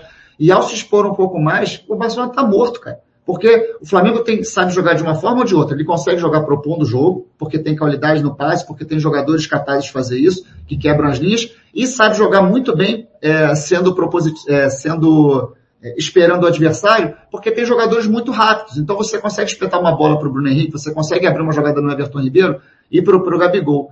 É, precisamos falar da temporada do Vitinho. Sim, 12, 12 gols e 12 assistências na temporada, tá? Líder de assistência junto com a Rascaeta na temporada e terceiro, terceiro artilheiro da temporada com 12 gols, só quarto artilheiro, só atrás do Pedro, do Bruno Henrique e do Gabigol. Então, é, precisa parar de sempre comparar, ah, o Flamengo é um deserto de ideias com o Renato Gaúcho. Não é um deserto de ideias. Ele pode não ser aquela maravilha, aquele oásis que a gente viu em outros momentos, mas ele não é um deserto de ideias, essa informação ela não corresponde à realidade. É isso. É, na verdade, o que eu queria dizer muito rapidamente é é, até esqueci agora. É, não é, não é. Eu acho que tem menos ideias. E talvez porque não tenha tido tempo para implementá-las. Vai, tô sendo legal. Aí, e se tiver tempo também não vai ter as ideias que o Jorge não, teve, porque não, nunca então, vai ser aquele treinador. Mas lembrei Pode melhorar aqui, um pouquinho. Lembrei aqui que Jesus também jogou em transição. Tem dois jogos que eu me lembro muito rapidamente. O Flamengo jogou assim. Um foi Fortaleza lá, do 2x1, mas o time estava todo requenguelado. O Flamengo jogou esperando, inclusive. E o jogo contra o Santos, Flamengo Maracanã. Santos que é o mais famoso, que o Flamengo rouba a bola na intermediária do próprio Flamengo. E já é, o é da célebre, é da célebre entrevista do Felipe Luiz Felipe dizendo Luiz, que discutiu é, com o Jorge ó, vamos jogar na bola quebrada pro, pro Bruno Henrique e não vamos sair aqui não. O cara falou, tá maluco, cara. Nosso jogo é esse. Não, cara, os caras que são, roubam melhor a bola aqui faz gol direto, que é o time do São Paulo. E aí ele mata o time do São Paulo assim, ainda teve algumas chances, né? Eu lembro do Marinho, teve um chute do Marinho, se não me engano, do Soteldo, enfim. Foi um jogo bom até, inclusive. Bom, um jogo bem interessante. O jogo de ontem, André, o jogo de ontem, eu estava conversando com o Douglas sobre isso mais cedo. Aliás, podem me interromper à vontade, não vamos fazer uma coisa muito engessada, não. Pode sair falando, levanta o dedo que eu passo a palavra. O jogo de ontem, o Flamengo teve é, duas bolas na trave, dois gols, é, duas, duas cabeçadas do Vitinho muito perigosas, uma cabeçada do Gabigol, que ele fez o, um movimento ruim num passe espetacular do René, espetacular do René. Se fosse um passe do Felipe Luiz, eu estaria falando aqui que o Felipe Luiz é um mágico. Mas foi o René que deu o passe, então foi só um passe normal. Pode falar. Não, só pra gente. Eu, eu, queria falar dois jogadores, e tem uma coisa que, que eu tô. Eu, eu, sou, eu tô viciado agora no, no Casemiro mesmo, não tem jeito. Só que ele vê um cara, que é do São Paulo, que acho do cara, que é o Barolo que é o do Barulho Vídeo, que é do torcedor do São Paulo lá que faz. E, e ele é um, e ele é um bronquinha danado e tal. E tem um negócio que ele dá nota pros jogadores que eu acho muito legal, que a gente não faz, né? A gente só, o melhor e pior acho que a gente podia fazer isso. É, pois é, cara, tá bom demais, Amanda, assim, sacanagem, né? Manda um abraço só para só, André, Rafa só para é, Além dos dois. Ah, tá, é verdade, ele falou Rafa Mengo aqui em cima, sim. Isso. O, além dos, das duas cabeçadas do Vitinho, da cabeçada do Gabigol, do chute do Gabigol, que muita gente falou, ah, foi um lance normal. Esse lance deu empate do Flamengo contra o Fluminense, um lance rigorosamente igual que ele chutou por baixo do goleiro. Rigorosamente igual. É, o gol inacreditavelmente perdido pelo Bruno Henrique, naquela bola que o, que o zagueiro falha, ele pega e ele tá com tanta confiança, e o zagueiro se deita no chão e ele ah, tira a bola de lado. É, teve mais lances que agora. Duas cabeçadas do Vitinho, duas cabeçadas ah, eu falei. do Vitinho. Segundo tempo foram cinco. Cinco, chute, cinco claros. Chute, do André de fora da área que pega no travessão. Cabeçada do, do Bruno é Henrique. É travessão. Primeiro tempo. É. No segundo teve essa do, do Bruno Henrique. Teve cabeça, as cabeçadas do Vitinho. Teve um chute do André, que ele, que é, logo é, depois, é, acho que nessa jogada mesmo, que ele dá um chute por cima. Que ele podia Teve ter... um lance do Gabigol com o Thiago Maia também, que ele passa ah, um pouquinho à frente. É. Teve, é, exatamente. Foram 17 chutes a gol, sendo seis na meta, dois gols, duas bolas na trave. Então, assim, olha só, gente. A gente pode, como o André muito bem falou, a gente pode estar feliz com 2 a 0 pode estar chateado com algumas questões de bola parada que as grandes defesas do Diego Alves foram em erros de bola parada, não foram em construção de jogada super mega trabalhada, foram em duas bolas de cruzamento na área onde o Flamengo vacilou e ele fez milagre, realmente. Mas, ah, se não, é, é, ontem eu li umas coisas, não boa, cara, com todo respeito, mas é inacreditável. Se não fosse o Diego Alves, o Flamengo teria sido goleado. Cara, gente, pelo amor de Deus, cara, que, não, que jogo é esse que as pessoas você não viram? não ganha jogo, né? Se os caras tivessem feito os gols, era 5 a 2 pô. E você tem um goleiro bom para, quando é exigido, fazer boas defesas. É, você tem um tá puta atacante para dar assistência quando é necessário. Você tem um jogador como o Bruno Henrique para meter gol. Você tem um volante bom como o Andrés Pereira para jogar bem. E outras pessoas não, não lembram disso. Mesmo com o desfalque de dois jogadores espetaculares que fazem muita falta, que são Felipe Luiz e Arrascaeta, que Felipe Luiz, quando o Flamengo estava super mega pressionado, na, na saída de bola, que o, o Bustos foi muito bem nisso. O, o Felipe Luiz é especialista em aliviar esse sufoco na saída de bola. O René não tem essa capacidade. E no segundo tempo, quando o Flamengo se viu entrincheirado e não conseguia construir por dentro, o Arrascaeta é especialista nessa jogada. Então o Flamengo tinha dois jogadores que não conseguem fazer isso, é, fora, que fazem isso fora, e outros que não conseguem. Aí a gente fala, ah, o, o, o Renato tentou fazer uma modificação que todo mundo estava pedindo, inclusive o que vos fala colocar o Andrés Pereira adiantado para ter o Thiago Maia no meio. O problema eu é que ele não fez. E ele não fez, se você parar, não foi exatamente isso que ele fez. Os dois lado a lado, né? Eles ficaram meio que lado a lado e algumas vezes o Thiago Maia na frente do próprio Andrés. Então eu acho que o mecanismo não funcionou direito. Não, não acho que seja só por, por posicionamento. Acho que ele cansou também. Mas eu acho que ele vinha funcionando muito bem como volante e quando ele foi um pouquinho mais para frente, acho que ele meio que se perdeu. É. Acho que teve isso. Manda, manda, manda bala, pode interromper. Não, não, queria, e você queria... também, Douglas, sai interrompendo, cara. Não, eu queria falar dos jogadores. Eu já vi o Pedro aí é, criticando aí o René. Eu achei que fez uma partida muito boa ontem, dentro, da, dentro das limitações. Achei que, cara. Achei não, foi não, bem também. Foi bem achei defensivamente, bem. que é o grande, o grande, é, a grande qualidade dele defensivamente, mas eu achei que na, na, é, na construção do ataque também ajudou, que é uma coisa que ele não faz tão bem, mas fez bem, se lembrou do passe, inclusive. Gostei muito do Isla. O Isla ontem, pô, parecia aquele Isla que chegou, logo que chegou, né? Que passava pra caramba e tal. Everton Ribeiro tava bem também, ajudou bastante ali também. É, Daqui a pouco vocês vão chegar à conclusão que o Flamengo jogou pra caramba, hein? Jogou bem. Olha aí, olha o que eu tô falando. eu não acho que jogou mal, não. Eu não falei que jogou mal em nenhum momento. Não acho que jogou mal, inclusive. Falei que não jogou mal. Falei que, cara, quando precisou fazer uma modificaçãozinha para de repente matar o confronto, não soube ou não, não conseguiu. Enfim, mas isso é uma outra história. Sabe, sabe um jogador que eu achei muito no começo, e aí eu queria ouvir o Douglas, entrando nisso que você falou, André, da questão Arão. de quem jogou bem, quem jogou mal. É, eu achei que o Arão começou, não sei se disperso, perdido no posicionamento, mas errou muito passe no começo do jogo e depois cresceu muito durante a partida, mas no começo estava muito perdido.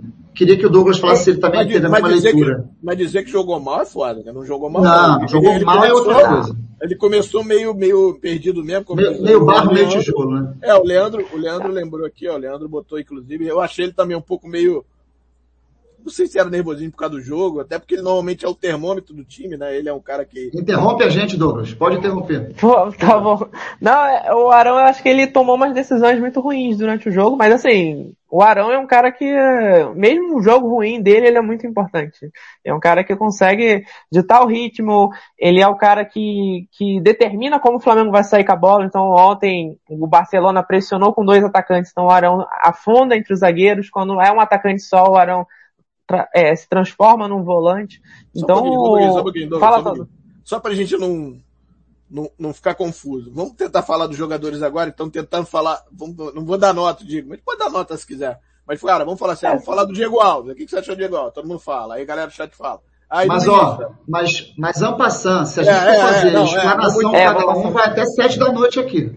É, não, assim, não, eu acho que a gente Vamos pode fazer assim, por exemplo, cada um fala de um, por exemplo, eu falo de Diego Alves, aí depois o, o, o Douglas fala do Isla, aí você fala do zagueiro, aí depois, sabe, e a gente dá tá nota. Bom. Não precisa todo mundo falar, entendeu? E a galera do chat. Mas os três podem dar nota. Um, não, cada um três, fala de um, mas os três dão nota. É isso, é Beleza. é isso, é isso.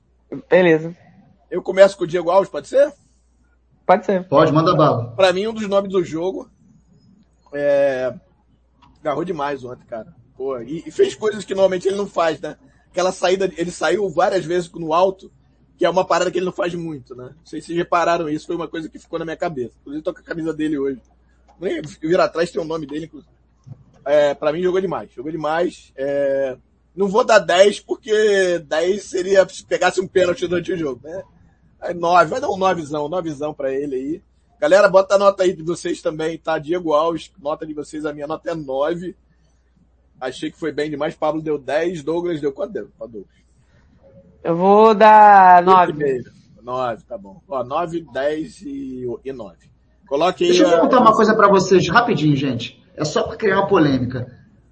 O que o, o que o rapaz precisa fazer no jogo que foi 2 x 0 de semifinal de Libertadores, onde ele pegou até pensamento para tirar um 10? pegar pênalti. Não, é, é Olha isso, cara. É porque eu sou, eu, eu, sou meio rigoroso com nota, entendeu? Eu acho que. Acho que é porque eu, o, o, meu, o, meu 10, o meu 10 vai pro Bruno Henrique, entendeu? E eu só dou 10 pra uma pessoa no jogo. Eu sou um cara um, que gosta de um. só dar 10. Lógico, foi só pra provocar, foi só pra provocar. Aliás, aliás trazendo uma, Não, uma informação é... pra vocês aqui. É, octagésima clean sheet do, do Diego Alves pelo Flamengo. Caramba! Caramba, isso é muito, cara. Caramba. Ele tem. Vamos lá, beleza. Isla. Isla 196 jogos. Olá, 196. Lá, Isla, Pablito, Isla. Então, é, eu não vou fingir que eu não pedi a barração do Isla. Escrevi um texto sobre isso. Acho que ele vivia um momento muito ruim. Não acho que o jogo de ontem o credencia para voltar a ser titular, não é isso, mas é, achava que o Mateuzinho sim estava merecendo uma chance de titular pelos últimos jogos do Isla. Só que com tudo que aconteceu, com a forma como, como ele foi achincalhado na mídia, na mídia virtual, no, no Instagram dele, e como a torcida comprou o barulho, e como a torcida recebeu ele no Maracanã, que foi muito emocionante, assim, trouxe muita, muita força pro cara, é, eu, eu achava que ele se jogaria bem, mas ele foi muito bem. Eu achei que ele fez uma partida muito boa, avançou toda a vida, foi extremamente é, agressivo no ataque, deu, poucas, deu pouco, poucos buracos na defesa do lado dele, ele teve uma jogada, vocês vão lembrar, uma tabelinha que ele costuma fazer muito com o Everton Ribeiro, mas a, a de ontem foi pornográfica, cara. O passe do Everton Ribeiro passou por quatro jogadores do Barcelona, cara. Quando o Isla domina a bola, ele enxerga o Gabigol, só que o passe vem um pouquinho mais alto e o zagueiro consegue interceptar. Tanto que o Gabigol nem reclama, o Gabigol faz assim, putz, e já faz assim, parabéns, porque foi um jogadaço, jogadaço. E, e, depois ele também fez outras jogadas, deu cruzamento para cruzamento, se não me engano, para a cabeça do Vitinho para o chão, que o zagueiro tira foi dele. É, cara, foi um jogo muito bom do Isla, muito bom do Isla mesmo. Eu vou dar uma nota, vou dar uma nota 8 para o Isla ontem. Dá a nota aí, ô Doglão. Eu, vou, eu, sou, eu sou rigoroso, eu, vou, eu, vou, eu vou dar 7,5. Eu acho que ele foi bem, eu acho tá que ele bom, foi bem tá ofensivamente. 7,5 é bom bom rigor, bem rigoroso, mas também. Ele, é cons... É, ele conseguiu é, fechar bem o lado, o lado direito. É, eu, eu, vou dar 7, você é um pouco mais rigoroso. É, uh! Eu acho uh! que eu acho que, eu acho que ele vinha, eu acho que ele vinha fazendo, vinha fazendo jogos 4,5 e pulou para 7. Eu acho que tem muito de, do psicológico aí, principalmente da ajuda da torcida no Maracanã, que é o um ponto que eu quero falar bem rapidamente, que dá para ver a diferença, né? E aí o próprio Pedro, Pedro Ivo Almeida falou isso, ó, ah, a torcida no Maracanã é diferente de rede social. Cara, mas a gente tava sem torcida no Maracanã um ano e meio, então o cara só tinha visto a torcida de rede social. Ele viu ontem deve ter ficado louco, né? Porque ele é um, é um jogador que não tinha visto ainda a, a torcida desse tamanho, né? Ele viu no outro jogo 6 mil e pouco, mas desse tamanho, 25 mil, já faz um barulho, né? Então vou dar 7 pro Isla, beleza? Vamos pro próximo, seria Rodrigo Caio Douglas. Ah, o Driukai voltou bem. Eu acho que ele fez um bom, uma boa marcação no, no, no, Mastriani, né? Ele era o cara que marcava individual, o, o David Luiz fazia a sobra. Eu acho que ele errou. Fala, tá. Eu falo... Tá, beleza. É, eu acho que ele teve um errinho ou outro de saída. Ah, desculpa. Ele já deu um carrinho. Sim, sim, verdade. Teve um errinho ou outro, assim, não, coisa tá de, de falta de ritmo desculpa, de jogo. Assim. Ele, assim. ele, fez um carrinho fundamental, assim, tipo, ele cara ia atrás ele dá um carrinho meio e, e tira, pô, mostra. Desculpa, continua. Não, tranquilo. E aí eu acho que ele teve um errinho ou outro que ele teve uma saída, mas assim, coisa bem pontual. Eu acho que eu vou dar uma nota, vou igualar a nota do Isla só para não, vou dar 7,5 também contra o Caio. Foi uma partida regular, ele foi bem, conseguiu trabalhar bem. Pablito. Ele tomou, nota ele 7, tomou cartão, é, nota, ele tomou cartão, né? É. Nota 7 pro Rodrigo Caio. 7 também, tomou cartão. Eu achei que ele fez muita falta, que é uma coisa que ele normalmente não faz muito, né? Quer dizer, eu acho. Mas eu achei ele, eu achei ele, ele muito faltoso ontem. Ele saía para caçar falta. Que eu acho que é meio normal, né? Quando ele sai para caçar, pô, se ele não, não, se ele não parar a jogada, a história lá atrás. Né? Então eu dou 7, vai. 7, porque ele é muito, ele é muito acima da média, cara. É impressionante que, como ele é bom, cara. Como ele é bom zagueiro. E ele e o Davi Luiz, cara, é assim, segundo jogo seguido dele, galera, aí. Rezar pro próximo ele não ficar fora, porque normalmente o próximo ele ficaria fora. Galera tá colocando aí as notas, ó. 8, 7,5 aí o escolha. É... é, amarelinho bobo. To... É, pois é, cara. Ele vai dar um. mete a mão na cara. Também não entendi. Tomou um amarelo besta mesmo. Que pode deixar ele fora da final, inclusive, né? Se o Flamengo passar, cara. Tomara que passe. É... E aí aqui, ó, pessoal dando a nota. Vamos agora então, Pablito, vai ficar contigo. Ah, não, comigo, né? Peraí, peraí. É, Diego Alves foi você, é, Isla não, Agora eu. voltou para mim, voltou para mim. É, Rodrigo Caio foi Douglas, agora é você no Davi Luiz. É, cara, eu, eu vou... Ah, é difícil. Cara, assim, é... Foram, foram 55 eu, minutos, é isso que eu 55, 57. É, é, é, eu, assim, para quem tá parado quatro meses, um pouquinho mais talvez, cara, eu achei, eu achei uma partida muito boa.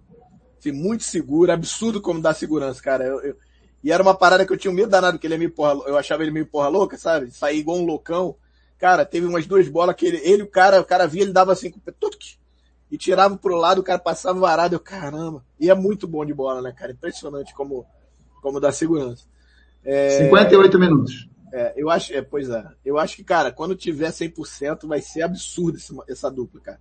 Tomara que o Rodrigo Caio fique bem. Achei muito seguro, muito seguro, e meteu os lançamentos ali que pô, dá para ver que é qualidade, virou umas bolas certinho, os passes é, de quebra de linha muito bons também. Deu um lançamento pro Bruno Henrique, o Bruno Henrique se não erra passada, entrar ele o goleiro.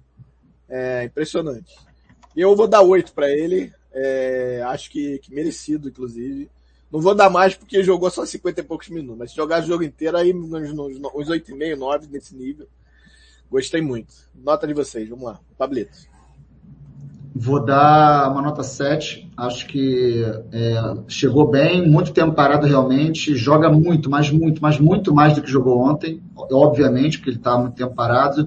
É, certos momentos do jogo deu para perceber que ele estava ainda com o freio de mão puxado. É normal, porque uma coisa é o cara treinar super bem, outra coisa é o cara ir para um jogo à vera, é completamente diferente. Ele fez muito bem, eu percebi na hora quando ele pediu para sair, foi numa jogada de escanteio, se não me engano, de tiro de meta. Eu primeiro tinha achado que ele tinha discutido com alguém do banco, mas é, ele, na verdade, falou para alguém assim, ó, aquece, porque eu vou sair que eu estou morto. E eu vou dar uma nota 7, porque eu acho que tem muito a evoluir, acho que vou esperar para dar uma nota maior daqui a pouco, mas foi, foi uma partida muito boa. Só lembrar que no início do segundo tempo ele faz um, ele, ele ajuda numa com, ele, com o corpo. Primeiro ele, ele dá um, ele dá o bote na hora que o cara ia, ia jogada e depois ele joga o corpo na bola e tira o gol, porque ali seria gol. O, o Diego Alves tinha feito uma baita defesa e estava meio batido. Então assim, um jogador desse aí pra gente vai ser fantástico. Dá ah, tem outra coisa, tem outra coisa, hein? Davi Luiz já fez, já emulou a sua atuação em Brasil e Espanha no, da Copa das Confederações, ah, que ele salva aquele lance. Só que ele, ele achou que foi pouco o que ele fez na, naquele jogo de 2013, ele quis fazer duas vezes. Porque, cara, aí tá uma barulheira danada aí, pessoal. É o meu, acho. Tocando uma música, sei lá. E ele consegue roubar a bola, ele consegue tirar a bola do, daquele zagueiro cabeludo, muito difícil, depois se joga no choque nem um maluco e a bola bate no corpo dele e sai. Então, espetacular aquela. Aquilo ali foi, cara, aquilo ali é um gol, cara. Vai, Douglas. Cara, eu achei a atuação do Luiz muito, muito, muito acima da média tanto pela questão física dele quanto pela questão de ritmo de jogo. Acho que ele foi muito bem cobertura coberturas, qualidade na saída de bola, é, construiu bem com os pés. Em alguns momentos ele estava trabalhando até como um volante. Então, e o lance, né, que ele salvou o gol, que por coincidência né, ele salvou o gol pelo Riveiros, que é conhecido como Davi Luiz do Equador. Então ele salvou o gol do Davi Luiz do Equador.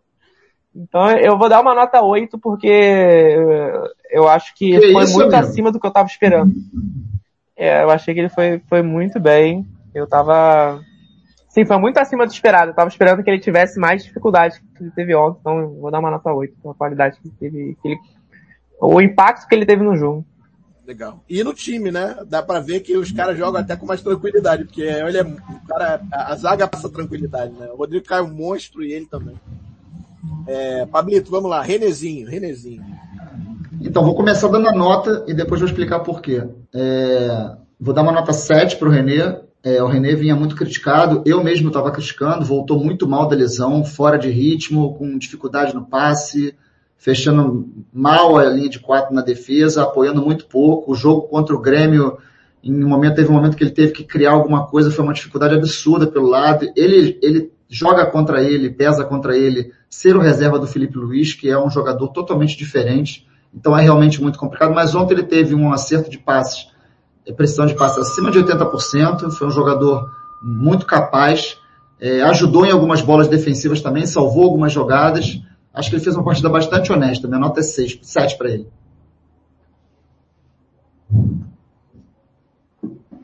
Vai, Douglão. Vou seguir o Pablo, vou dar 7 também pro René. Eu acho que os primeiros 15 minutos do René, o René ele não foi tão bem assim, ele teve dificuldade para a marcação do Martinez, estava tendo umas tomadas de decisão ruim, mas acho que depois que o Flamengo conseguiu fazer 1 a 0 ele se estabeleceu no campo. Né? Eu acho que tem uma questão do tática também do Renato de, de trabalhar com ele mais aberto. Eu acho que ele não funciona tão bem aberto. Eu acho que ele não é um cara que consegue né, fazer o, o, o espaço de força, né, que a gente chama, ir até o, a linha de fundo, ele não consegue.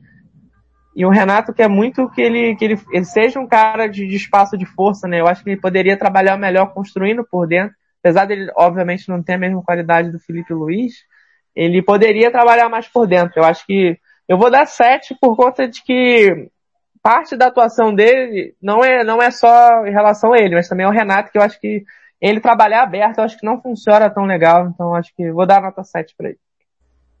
É, eu vou dar 6,5 exatamente por conta desse início. Acho que ele é um pouco perdido mesmo no início, mas normal, porque até acertar entender o que estava acontecendo. E tem um pouco também da, da questão psicológica, ele vem, vindo de contusão, meio mal no primeiro jogo. Até ele entrar, e quando ele pegou no Breu no jogo, cara, aí eu acho que ele foi bem demais. Como também o Isla foi até ser substituído. E é aquilo que o Pablo falou, cara. É, o cara é reserva simplesmente do melhor lateral esquerdo do Brasil. Um dos construtores do, do time do Flamengo. Então, porra, o cara. Difícil, né? Enfim, eu vou dar 6,5, acho que é uma boa nota aí para ele. Por conta desse início irregular. Douglas, vamos lá. Douglas vai pegar o Arão agora, meu garoto. Olha aí. Tá, Arão já falei um pouquinho, né? Eu acho que vocês estavam comentando, eu acho que ele teve umas, não eram, não são de normalidade do Arão, mas eu acho que com, com o passar do jogo ele foi ganhando confiança, ele é muito importante, ele é o, o motor desse time, o cara que condiciona como o Flamengo vai sair com a bola, o cara que conecta muitas vezes ao, ao ataque. Então é difícil um jogo onde o Arão tem uma nota tão baixa, então vou dar, vou dar nota igual a do René, vou dar 7 pro Arão, acho que ele ele faz muita coisa boa, mas ontem ele tomou umas tomadas de decisão ruins, assim, que abaixou um pouquinho a nota dele. Pablito. Vou seguir o relator, vou ficar no 7 também. O Arão normalmente é jogador de média 8, 7.9, 8, inclusive no, nos sites especializados que pegam os dados. Ontem ele teve um aproveitamento de passe bem abaixo do que ele está acostumado. Os passes dele são sempre acima de 85%, quase 90%. Ontem ficou muito próximo do 80. Acho que ele começou muito mal, melhorou bastante durante o jogo e é por isso que eu vou dar o 7, senão ele teria tomado uma nota mais baixa, na minha opinião. Para mim, 6,5. É... Tomando o mesmo critério do, do René. Eu acho que ele iniciou muito mal também, meio parece estranho até, porque não... o Arão não é assim, né, cara? Assim, o cara não é um cara assustado. Ontem ele pareceu meio assim, errando umas coisas que ele fazia.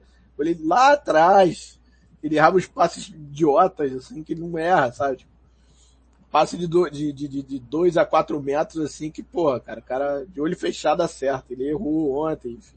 Tem uma hora que ele dá um passe pro cara na, na, no peito do, do jogador do, do Barcelona, que é uma coisa que ele não faz, né? Aquela que você dá, dá cavadinha pra, ir por cima do cara e no lateral. Eu vou dar seis e meio, acho que depois acertou. Aí depois aquela mesma coisa. Quando pegou no Breu no jogo, entrou no jogo, aí um abraço. Mesma coisa do o André, teve uma, uma situação tá. parecida também teve um passe que foi o pior de todos que eu acho que o Darão, que ele deu um passo para trás errado e gera um contra-ataque pro Barcelona. Isso, isso, se o, o Damião acerta a bola com o pele, ele era é. caixa, é. porque o Damião foi mal na bola. É ele, achou Acho que foi o pior de todos. É, é exatamente. Bem lembrado. É, vou falar do Andreas. Sou eu, né? Já virou para mim, né? Não sei, tô perdido. É, não, porque. Acho que falei, sim. É, agora, é, porque a gente tá em horário, sentido horário. Ah, é verdade, é verdade. É, pra mim, melhor em campo ontem. É, principalmente pela, pelos jogos que vinha lá. Ontem eu achei, ele teve também um início um pouco também para pegar no Breu, mas quando pegou também depois virou o cara. Eu, eu acho que a virada de chave nem foi na hora que você falou não, Douglas. Eu acho que foi na hora que ele rouba, ele rouba uma bola linda. Ele rouba, ele chega de, falei, cara, vai, vai tratorizar o cara que tá... Ele não, ele vai, tum, tira, já dá, e aí ele recebe e dá aquele chute no travessão. E aí depois, cara, ele vira o, o, o volante várias vezes, assim, o Flamengo ia sair a bola, ele vinha, vinha, baixava, né? Baixava que fala, baixava. O Arão dava, dava nele, ele já dava no zagueiro e já, já virava para seguir. Fez isso várias vezes. Isso está muito característico de volante, né? Ele nem é o, ele nem é um volante de, de, de, de natureza. Aí você vê que ele já está tendo ações de volante, né? É impressionante. E eu achei bem demais. Aí quando entra o, o Thiago Maia, eu acho que aí é a hora que ele cai de produção que eu acho que aí, não sei se o Renato ou o Alexandre botou eles para jogarem lado a lado, ele não sabia se apoiava, se, e aí ficou meio perdidão ali, mas cara, mesmo assim, é... eu caí? Vocês estão me, estão me vendo? Não. Vocês me veem? Não, galera do chat, a gente aqui é ok, mas tem que ver se, se, a, se a live não caiu. Live caiu, galera? Se não caiu, dá ok, por favor. Não, acho que tá normal, cara. É, tá normal. Vocês estão vendo? Ah, é que tá ao vivo. É, não sei, o cara botou ele Vasco, o Leandro botou. Ah, foi a única pessoa, cara. É, é, vou esperar a galera falar mais, mas enfim. Ah, Normal, cara, tá, pode ir nessa. Tá bom, beleza. Não, então para mim, melhor em campo ontem, cara, eu espero muito dele. É muita qualidade, cara, é muita qualidade. Impressionante a qualidade, cara. Quando ele tiver engrenado mesmo, acho que, pô, meu irmão, vai dar o que falar, cara. Sério mesmo. Então vou botar aí, eu botei quanto do, do, do, do 8,5, né? Eu vou dar 9 pro, pro Andrés. Pra mim, melhor em campo. Pablito e depois Douglas. É, eu dei 10 para o Diego Alves. Vai, vai soar paradoxal, porque para mim o melhor do jogo foi o Andrés Pereira, mas eu acho que o goleiro, quando ele sai de campo sem tomar gol e fazendo grande defesa, ele merece o 10, porque goleiro é exigido para caramba.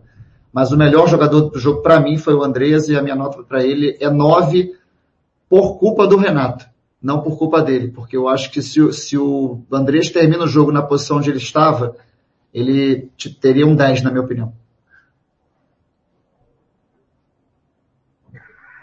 Eu vou ser um pouquinho mais rigoroso com o Andreas. Eu acho que eu vou dar uma nota 8 com o Andreas. Eu acho que ele foi muito bem em um período do jogo, assim. Acho que depois do primeiro gol, até essa parte que o Paulo citou, que ele vai jogar mais avançado.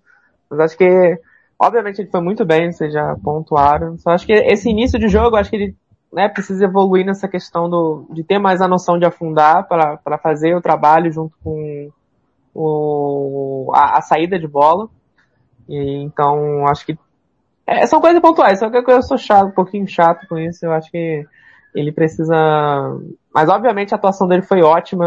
Eu acho que no momento onde o Flamengo começou, até eu escrevi isso no texto, onde o Flamengo começou a trabalhar mais na segunda fase, que é o meio de campo, Aí ele conseguiu rodar muito bem. Eu acho que ele, só, ele precisa, a pontuação, obviamente, falando que ele, ele fez um ótimo jogo, é que ele precisa evoluir nessa primeira fase de construção do jogo como volante. Acho que é recuar mais, ajudar mais o Arão para fazer a saída, construir melhor. Mas obviamente vocês pontuaram muito bem. Acho que a importância dele no jogo, principalmente depois do 1 a 0 foi absurda. Então vou dar o 8 assim, mas só para sendo chato, entendendo que opiniões são divergentes, entendeu?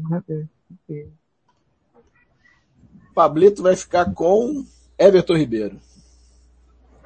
Cara, achei que fez um jogo bom. Não foi um jogo espetacular. É... Ele é um jogador, na minha opinião, que dá muita consistência, dá muito volume de jogo. É, ontem teve um aproveitamento de passe muito bom também, acima de 85%, já tinha visto isso antes. É, acho que o Everton Ribeiro precisa chutar mais a gol. Ele tinha essa característica muito boa antigamente no Flamengo. Parou, não sei o que aconteceu. Teve uma época que ele machucou o pé. E aí realmente admitiu que tinha parado de chutar. Ele, ele falou mesmo que ele estava mais dando passe. Lembra disso. Lembra disso. Lembra que ele ficou um bom tempo com o pé machucado. Mas acho que fez um, um jogo bem bom, assim, deu bastante volume. Fez algumas jogadas muito interessantes com o Isla. É, quase faz um gol numa bola que a bola desvia uma bola boba que não ia dar em nada e o goleiro teve um trabalho danado para tirar. Foi o primeiro chute eu... do Flamengo no jogo, se não me engano. Chute, não sei, chute, mesmo, chute, chute mesmo, assim, de, no gol. É, e, e mas fez um jogo, fez um jogo muito bom, acho que é, ele, ele sente a falta também do Arrascaeta nessa troca de passes, de jogadas ali, é um cara, aliás, o Arrascaeta, todo mundo sente falta do Arrascaeta, mas eu acho que é um jogador muito interessante e ontem, pelo crescimento do Isla, ajudou muito o futebol do Everton Ribeiro também. Eles conseguiram fazer muitas jogadas de transição ofensiva, de passagem, aquela, aquele passo que a gente já conversou, espetacular, que passou por quatro jogadores. Vou dar uma nota 7,5 para ele. Vai, Douglas. É, eu vou dar a nota do, do Everton igual a do, do Andrés. Eu acho que o, o, Everton foi o contrário. Eu acho que ele, ele, o início do jogo dele foi muito bom. Eu acho que foi, foi um dos poucos ali, né? Uhum início do jogo dele foi muito bom porque ele era a principal válvula pelo, pelo lado direito. E no momento, né, principal que o Flamengo estava com dificuldade para fazer a saída, ele auxiliou o Andrés muitas vezes. Ele recuava para fazer a saída junto com o Andrés, trabalhava naquela região no, no meio de campo. E aí eu acho que com o tempo do jogo ele. Eu acho que nem que ele, ele, ele caiu o ritmo, acho que os outros jogadores se destacaram. Acho que o Andrés, ele tomou o protagonismo do jogo. E ele, o Everton acabou sendo mais um cara para auxiliar o Isla é, na saída. Então, eu vou dar a nota 8 pelo início do jogo dele, que eu acho que foi muito importante, a leitura que ele teve para fazer o auxílio ao Andrés. Eu acho que isso foi fundamental para o Flamengo conseguir avançar né, o campo e conseguir sair da pressão do, do Barcelona e a partir daí conseguir fazer o primeiro gol. Então, por esse início de jogo, eu acho que foi muito importante, eu vou dar nota 8 pro Weber. Boa. Eu vou dar 7,5. É, acho que ele caiu no segundo tempo, é, mas, mas concordo com 100% que vocês falaram. É um cara diferente demais, cara. Ele quando... É, tipo, eu acho que ele errou uns dribles bobos, aquele que ele tá... Às vezes até tá em, pra, em cima de dois, aí você vê que... Mas, cara, ainda assim é muito diferente, cara. Ele quando tá bem... E ontem eu achei que lembrou bastante o Everton Ribeiro dos bons tempos, principalmente no início, depois dá uma quedinha. Mas vou dar 7,5 para ele, eu acho que, que é, um, é, uma boa nota. Acho que foi importante. Douglão agora vai falar de Vitinho. Vitinho. Vamos lá, Douglão. Vitinho. Caiu para você, Douglão. Vitinho, eu vou dar uma nota 7 pro Vitinho. Eu acho que o. Obviamente foi muito importante a assistência, a noção que ele teve para dar o passe. Aquele passe não é um passe tão fácil assim. Tem que ter uma boa noção para fazer o, o lance. Mas acho que o, o Vitinho, ele, ele tem muita dificuldade para trabalhar quando o Flamengo tá com a bola e organização ofensiva, né? Quando o Flamengo tá, o, o time adversário tá em bloco baixo. Porque ele não, não é um cara que consegue fazer a associação como o Arrascaeta, né? Que para, passa, recua, tem a noção. Ele é o cara dessas transições. O Flamengo tá bola rápida, ele vai conseguir trabalhar bem, porque ele precisa ter noção rápida. Até o Theo, o Theo já falou isso uma vez, que o Vitinho ele é um cara que ele precisa ter poucas tomadas de decisão, ele não pode pensar muito.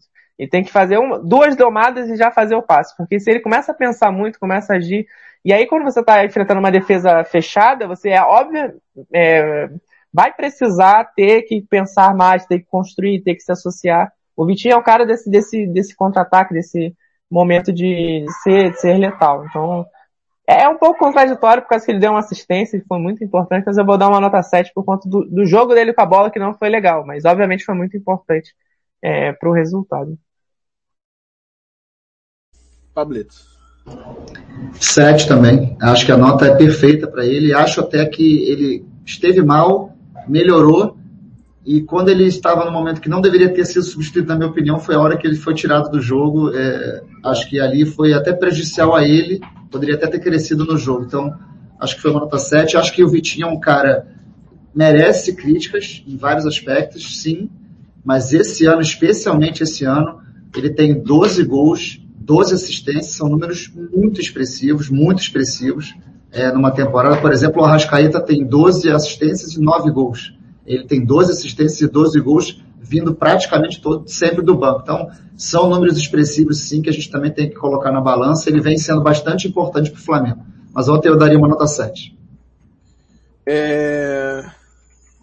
Cara, eu 7 também. Acho que, cara, eu, eu acho Vitinho craque de bola, cara. Assim, tem um dom absurdo, cara chuta com as duas, mesmo jeito, tem uma bomba de, de, dos dois lados. Mas esse negócio dele pensar demais é que às vezes atrapalha ele. Acho que ele dá um, dá um, Aí demora, aí, pô, é tomar decisão, que eu acho que é o grande problema dele. Mas você viu, né? Ontem de novo, quando precisou, ele naquele fração de segundo, ele me dá um passe sensacional. Aquele passe ele, como o próprio Douglas falou, não é um passe fácil. Se você erra um pouquinho para trás, ou erra um pouquinho para frente, o goleiro pega, se erra um pouquinho para trás, a zaga chega. Então ele, é o passe que o cara dá, que o, que o goleiro não consegue chegar e, e o Bruno Henrique só dá aquele rapa bosta, né? Sai pra empurrar a bola. E, e enfim, é isso. Acho que sete também não tem. Acho que tivesse é aquilo que o Papo falou. Se ele não tivesse sido talvez o Nato fosse um pouquinho maior. É, agora tá comigo, né? Quem comigo sou eu, quem é, é Bruno Henrique, é isso? É. É, o, é, é o Bruno Henrique. Bruno Henrique, pô, é, pô, só não é, é, Aí é aquela coisa que o Pablo fala sempre, né? Que o cara que faz dois gols no jogo não é o melhor do jogo? Porra, não tem como, né, bicho? Ele é ali. Eu, Ele eu fez dois gols num jogo que foi 2 a 0 É, exatamente. Então você assim, não tem muito. É 11, como diz aí o Thiago Mato. é, eu, não, eu disse que o, que o, que o Andrés foi o melhor em campo, foi, para mim foi realmente. Mas o Bruno Henrique é absurdo, é como, como ele aparece em jogo grande, como o Gabriel também. Aliás, Gabriel ontem o Garçom Impressionante, cara, a bola do Gabriel. Impressionante, cara. Quer falar? ah, mas ele deu sem olhar. Eu falei, que mas sem olhar, cara? Ele, ele para, levanta a cabeça, vê o Bruno já fazendo o movimento, ele dá vai certinho, cara. O Bruno só leva. acabou. 1 a 0 Ali, meu irmão. é o Bruno Henrique, cara. É o Bruno Henrique.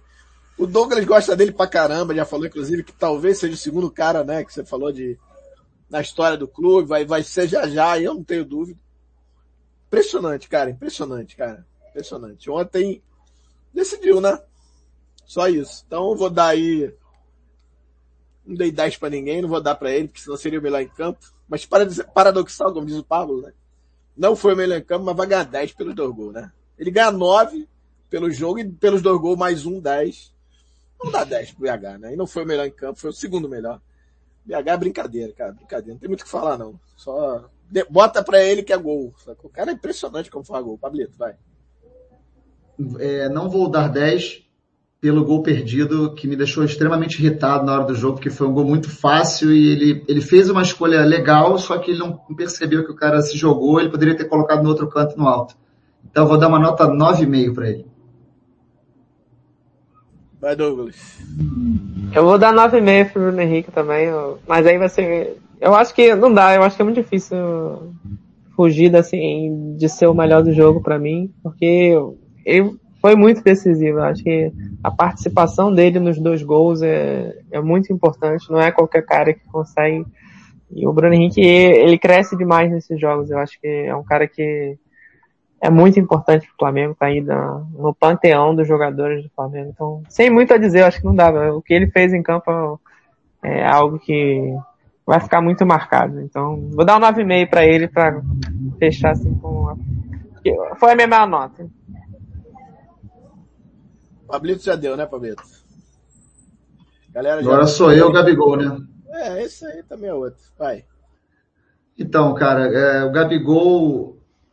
Gabigol não fazer gol é o curioso, mas a forma como ele jogou ontem só mostra como o Gabigol virou um jogador eclético dentro de campo, como ele tem capacidade de, de transformar um jogo que às vezes para ele fica difícil na questão de fazer gol, mas ele abre espaço. A gente já falou sobre isso várias vezes em outras lives o Gabigol é, e o Felipe Luiz fale, a gente parafraseia ele direto, o Gabigol, a bola, ele não tem sorte da bola chegar nele. Ele faz com que a bola chegue nele com facilidade, é bem diferente.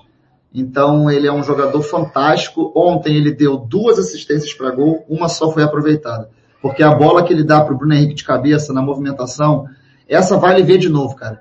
O Bruno Henrique está do lado do Gabigol no lance. Quando ele pega a bola na linha de fundo, tem dois jogadores marcando. Um para na frente dele e mais uma sobra. O Bruno Henrique está olhando para ele, o Bruno Henrique se movimenta, anda, o Vitinho está mais próximo de receber essa bola.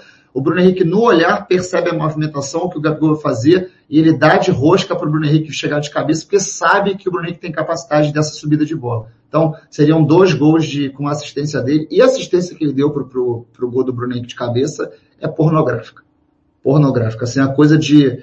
É muita capacidade uma bola daquela, cara. Então, ontem ele, ontem ele foi um Gabigol que quando eu vejo na seleção jogando muito, sendo muito solidário, eu ainda falo assim, por que, que você não faz isso no Flamengo também? Brincando, né? Ontem ele né? foi exato, ontem ele fez exatamente esse jogador. Se não fez gol, foi importante em vários aspectos no jogo. Então, cara, eu não consigo dar menos do que 8,5 para o Gabigol. É, não vou dar 9 porque eu acho que o Gabigol tem que fazer gol mesmo, mas acho que um 8,5 fez um bom, fez um ótimo jogo.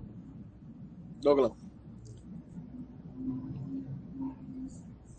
Ah, não tem muita questão, tá não. Acho que o Tavo foi bem pontual no, no que ele disse. Não. Né? Acho que o Gabigol foi muito importante né, para o funcionamento do ataque do Flamengo, né? Sendo esse cara que puxa a marcação, muitas vezes tirando o Ribeiro de posição para que o Everton Ribeiro trabalhasse com Isla de um lado, que o Bruno Henrique trabalhasse do outro lado.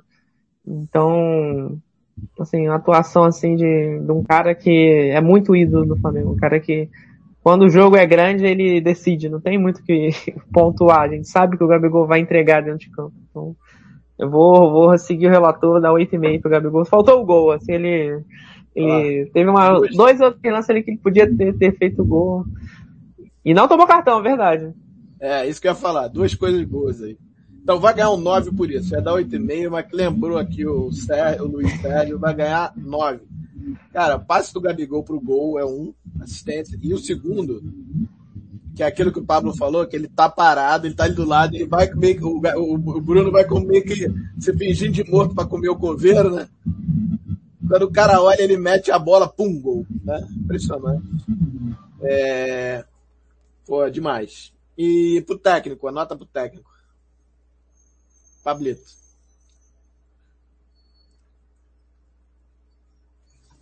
Vou dar essa nota pro técnico e vou já começar a me despedir Não, também para a gente fechar o programa.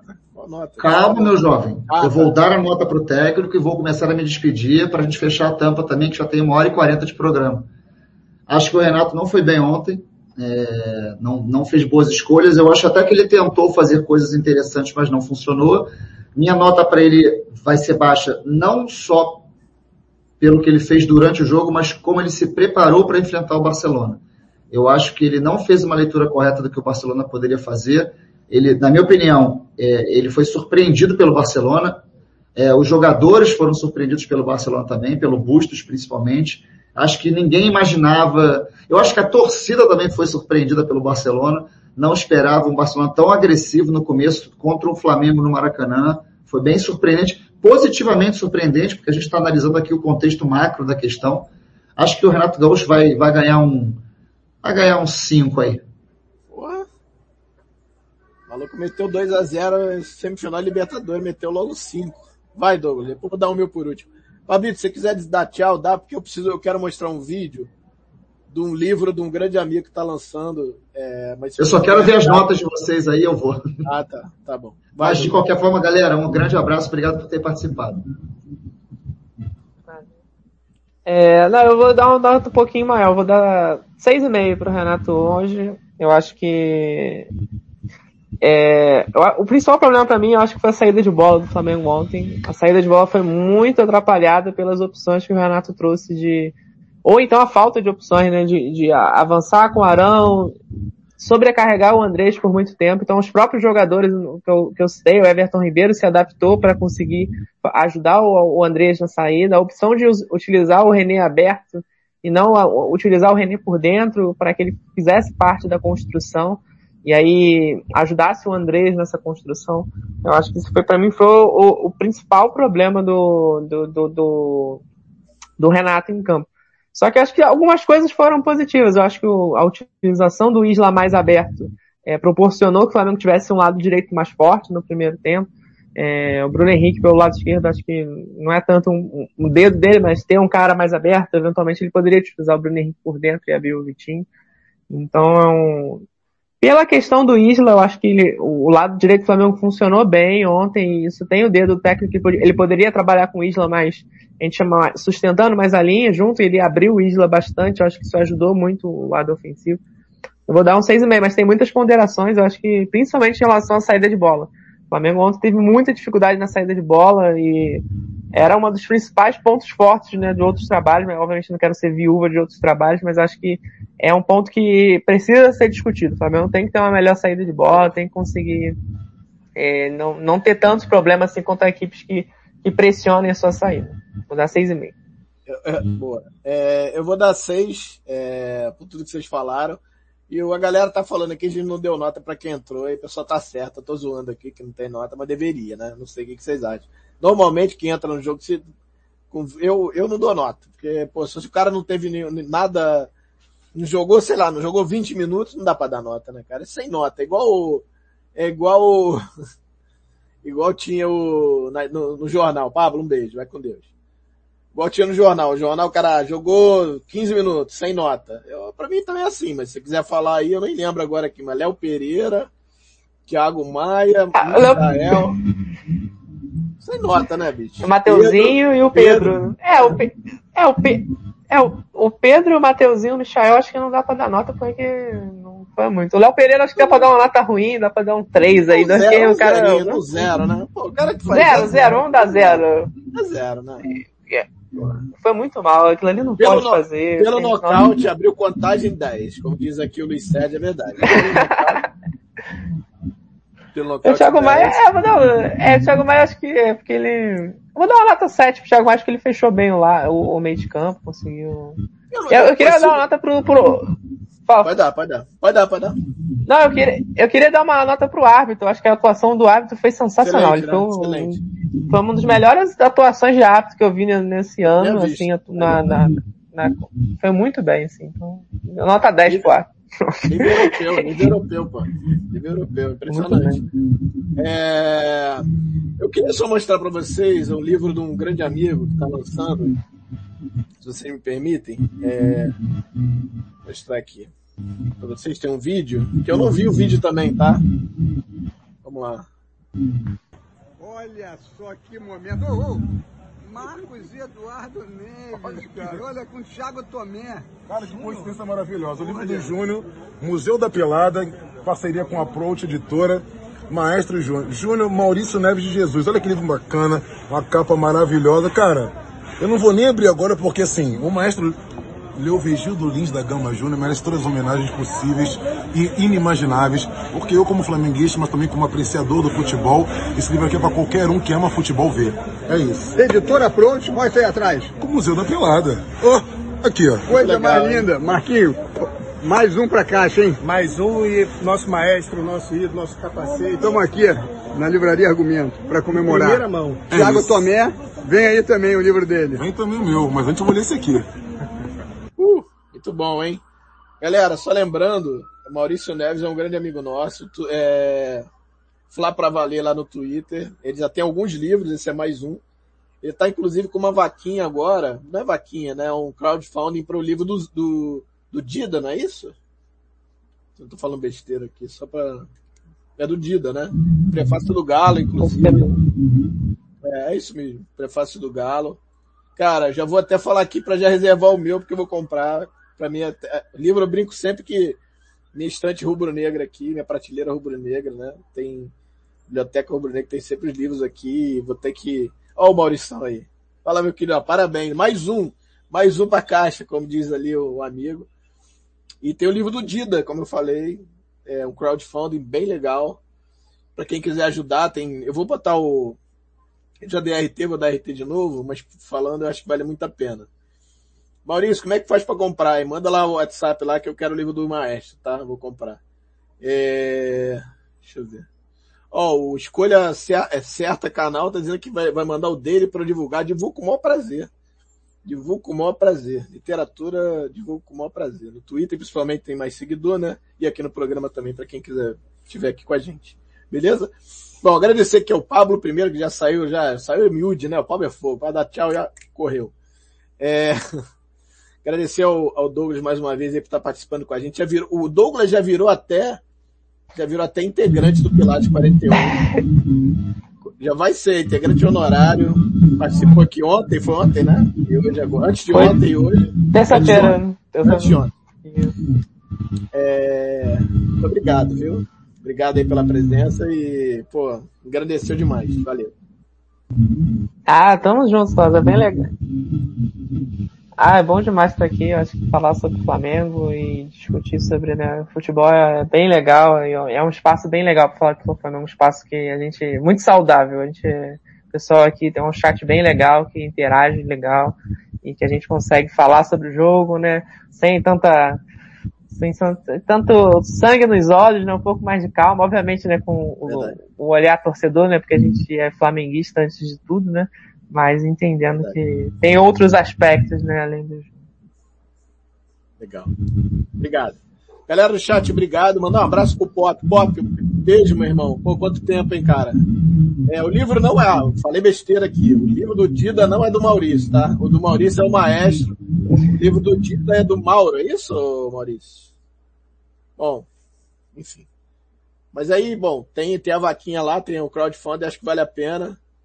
Já comprei ingresso pra final? Não comprei, cara, calma, não, tem nem, não tá nem vendendo ainda. Deixa a gente passar primeiro, deixa a gente passar primeiro.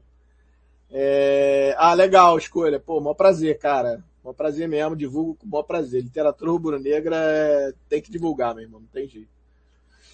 Ah, o livro do dia, cara, esse do Maestro tá bonito pra caramba, hein, Maurício? Caramba, depois manda lá como é que compra lá no WhatsApp que eu faço questão. Gente, obrigado mais uma vez. Até semana que vem, até segunda-feira ou terça, acho que segunda. A gente vai ter o resenha P41 da tarde, provavelmente teremos a presença dele, Douglas Fortunato. É, Dida do Mauro, né? Pô, maravilha. Maravilha, maravilha. Tamo junto. Obrigado, Douglas. Gente, obrigado. Até segunda.